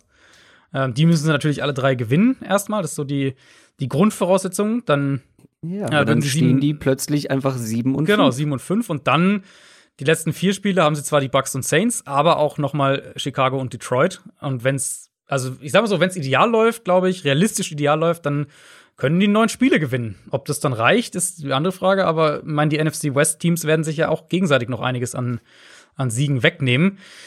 Dafür, klar, Dallas ist dann Pflichtaufgabe in dem Szenario. Das, ähm, das ist völlig klar. Und ich glaube, aus, aus Vikings Sicht gehst du auch dahingehend relativ optimistisch aus dem Bears-Spiel, dass Kirk Cousins gegen eine gute Defense den Ball echt gut geworfen hat, obwohl das Run-Game nicht funktioniert hat, obwohl er auch einiges an Druck hatte. Ähm, Cousins spielt dieses Jahr generell, finde ich, echt überraschend gut gegen Druck und ist einfach, ähm, ist einfach ein guter Passer. Also, um es mal ganz einfach zu sagen. Und in Kombination dann mit dem, was Justin Jefferson einfach Unfassbares spielt, eine Monster-Rookie-Saison, die der spielt. Adam Thielen natürlich mit dabei, ein gutes Offensive-Tackle-Duo. Das ist eine gute Offense. Und klar, noch mal eine Stufe gefährlicher, wenn sie den Ball auch laufen können, was ich gegen Dallas auch definitiv erwarte. Ähm, aber auch wirklich eine Offense, Ja. die dich durch die Luft schlagen kann, wenn es sein muss. Es ist eher die Defense, der ich nicht Richtig. vertrauen würde. Ja, richtig. Und auch, selbst wenn die Cowboys, also ganz ehrlich, die Cowboys mit Andy Dalton, ja, das sah nicht ganz so gut aus Mhm. in dem ersten Start, aber wenn wir uns noch mal überlegen, wie es aussah, als er reingekommen ist, weil die Waffen sind ein ganz klares Mismatch ähm, gegen diese Vikings Secondary, oder nicht? Ja, es ist halt bei den Cowboys so ein bisschen das Ding, dass wir das schon mehrfach gesagt haben und dann konnten sie es irgendwie nie umsetzen oder fast nie umsetzen. Also Dalton erstmal wird Ja. zurückkommen, den haben sie äh, heute, glaube ich, also Mittwoch ähm, von der von der Covid-19-Liste aktiviert. Also der äh, wird dann auch wieder übernehmen. Vielleicht ja wirklich mal das Spiel, wo sie über die drei Wide Receiver ins Rollen kommen, weil Minnesotas Cornerbacks sind schon dafür geeignet und die, die Vikings werden jetzt auch an der Line of Scrimmage nicht die Probleme, die Dallas ja in der Offensive Line hat, in dem Ausmaß ausnutzen können, wie andere Teams das konnten. Also wenn Dallas irgendwie in der Saison noch das Ruder rumreißen will und, und offensiv positive Tendenzen zumindest zeigen will, dann wäre das jetzt, glaube ich, das Spiel dafür, um, um sowas zu starten. Ich glaube halt ehrlicherweise, dass die Vikings zu viel punkten werden und dass, dass selbst wenn Minnesotas Defense, die aber auch ja verbessert spielt, muss man ja auch mal sagen. Also Mike Zimmer macht da wieder mal sehr gute defensive Coaching-Arbeit, ähm, dass die Cowboys nicht genug punkten werden, um, um mit Minnesota mitzuhalten. Bin ich sehr gespannt auf dieses Spiel tatsächlich. Ähm, wichtiges Spiel für die Vikings, für die Zukunft. Aber wir kommen jetzt zu folgender Rubrik. All or Nothing. Der Tipp der Woche. Dominik von Football R hat sich herangekämpft. An mich. Ich war die ganze Zeit eigentlich vorne mit fünf richtigen Tipps. Jetzt hat er auch fünf. Hm. Adrian hat leider nur zwei. Wurdest du zu Ja. mutig? Ich weiß gar nicht mehr, was hast denn du getippt letzte Woche? Ja, ich wurde zu mutig. Ich war bei den Broncos gegen die Raiders. Ah, ja, gut, das ja, stimmt. Ja. Ähm, du hattest die Texans. Hm. Das hat auch nicht so geklappt. Nur Dominik hat getroffen mit den Giants. Ich habe jetzt einiges an Auswahl diese Woche, deswegen Ja, würde ich. Gibt, ich Ähm, habe auch recht viel, es gibt wirklich einige dann lass mal Dominik den Vortritt. Ja, Dominik äh, nimmt natürlich den, den einfachen Weg hier. Also er will jetzt auch gewinnen, glaube ich, ist hier die klare Lektion. Er nimmt die Packers, die mit zwei Punkten Die Außenseiter Packers sind Außenseiter. Ja, bei den Colts. Ähm, Was der, der Home. Stimmt Homefield gesehen. Advantage natürlich primär dann irgendwie ist, aber sie sind offiziell Außenseiter, insofern darf er sie nehmen. Ähm, einen kleinen Rüffel gibt's aber obendrauf. Ja, dann will ich aber auch von dir einen mutigen Tipp sehen, wenn du hier schon Rüffel verteilst. Ja, ich, äh, du hast es schon vorhin richtig antizipiert. Mein Nummer eins Mhm. Kandidat sind die Falcons. Die sind mit fünf Punkten Underdog gegen die Saints. Ich glaube, dass wir bei New Orleans ein bisschen offensiv zumindest mal ein bisschen Gewackle sehen. Und im Moment ähm, halte ich recht viel von der Falcons Offense. Und dann glaube ich, dass die genug punkten, dass selbst wenn die Saints Offense dann irgendwann aufwacht, dass es nicht reicht. Finde ich einen guten Tipp. Ist halt ein bisschen, ist sneaky, weil auf dem Papier sieht das aus wie der mutigste Tipp ever. Aber wenn man dann bedenkt, dass die, ohne, die Saints ohne ihren Starting, Quarter, Starting Quarterback antreten und James Winston spielt, höchstwahrscheinlich. Ja, gut, äh, aber wenn ich, dass ich gegen James Winston tippe, ist ja dann doch wieder sehr mutig. Muss ich schon auch sagen. Ja. Naja, das Ding ist, entweder triffst du Ich kann nur oder gewinnen, James ja, ja, ich spielt weiß. ein gutes Spiel. Ich weiß, ich weiß. Kannst ja, nur gewinnen. War Teil der Überlegung, bin ich ehrlich. Ich äh, überlege jetzt, weil keiner von meinen drei Tipps wurde genannt. Ich habe auch noch ein paar. Ich, ich sag meine noch mal, wenn, wenn du dann gesagt hast, was ich noch hatte.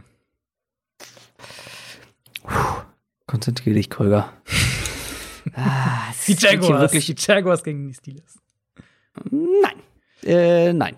Äh, ich will ja auch gewinnen. Und deshalb nehme ich. Jetzt musst du Ah, nicht so eine ist schwer, Drumroll, ich kann mich nicht entscheiden. Drumroll einbauen. Ah, warte, ich habe hab ich habe ich habe ich einen? ich versuche nur Zeit zu schinden. Ja, ich merk schon. Ähm, Was gibt's denn oh, den Autopick? Also, genau. oh nee, da kriegen wir bestimmt rechte Probleme, wenn, Hey, ich, äh, hey. wenn wir die Musik abspielen. Äh, ich nehme die Cardinals gegen die Seahawks. Hm, Das war auch ein Team, was ich auf der Liste hatte, ja. Soll ich das sagen, zwischen welchen? Ich hatte ein, eins, habe ich ziemlich schnell rausgeschmissen im Kopf. Ist auch, äh, sieht jetzt auch noch besser aus, weil, um, das können wir, kann ich ganz kurz erwähnen, weil ich äh, jetzt gerade eben gesehen habe, dass wir wissen, dass sowohl Shaquille Griffin als auch Quinton Dunbar nicht spielen werden morgen. das Also, passt mir ganz ähm, gut. Das hatte Kommt, ich noch nicht gesehen. Kommt entgegen, ja. Das andere waren die Rams gegen die Bucks. Die Rams gegen die Bucks habe ich auch überlegt, aber ich glaube, die Bucks Defense wird zu stark sein. Ich habe äh, Ja. Titans überlegt. Titans gegen die Ravens. Das wäre äh, Ja, das- so ein, ja, meine das ist ja- Wahl gewesen.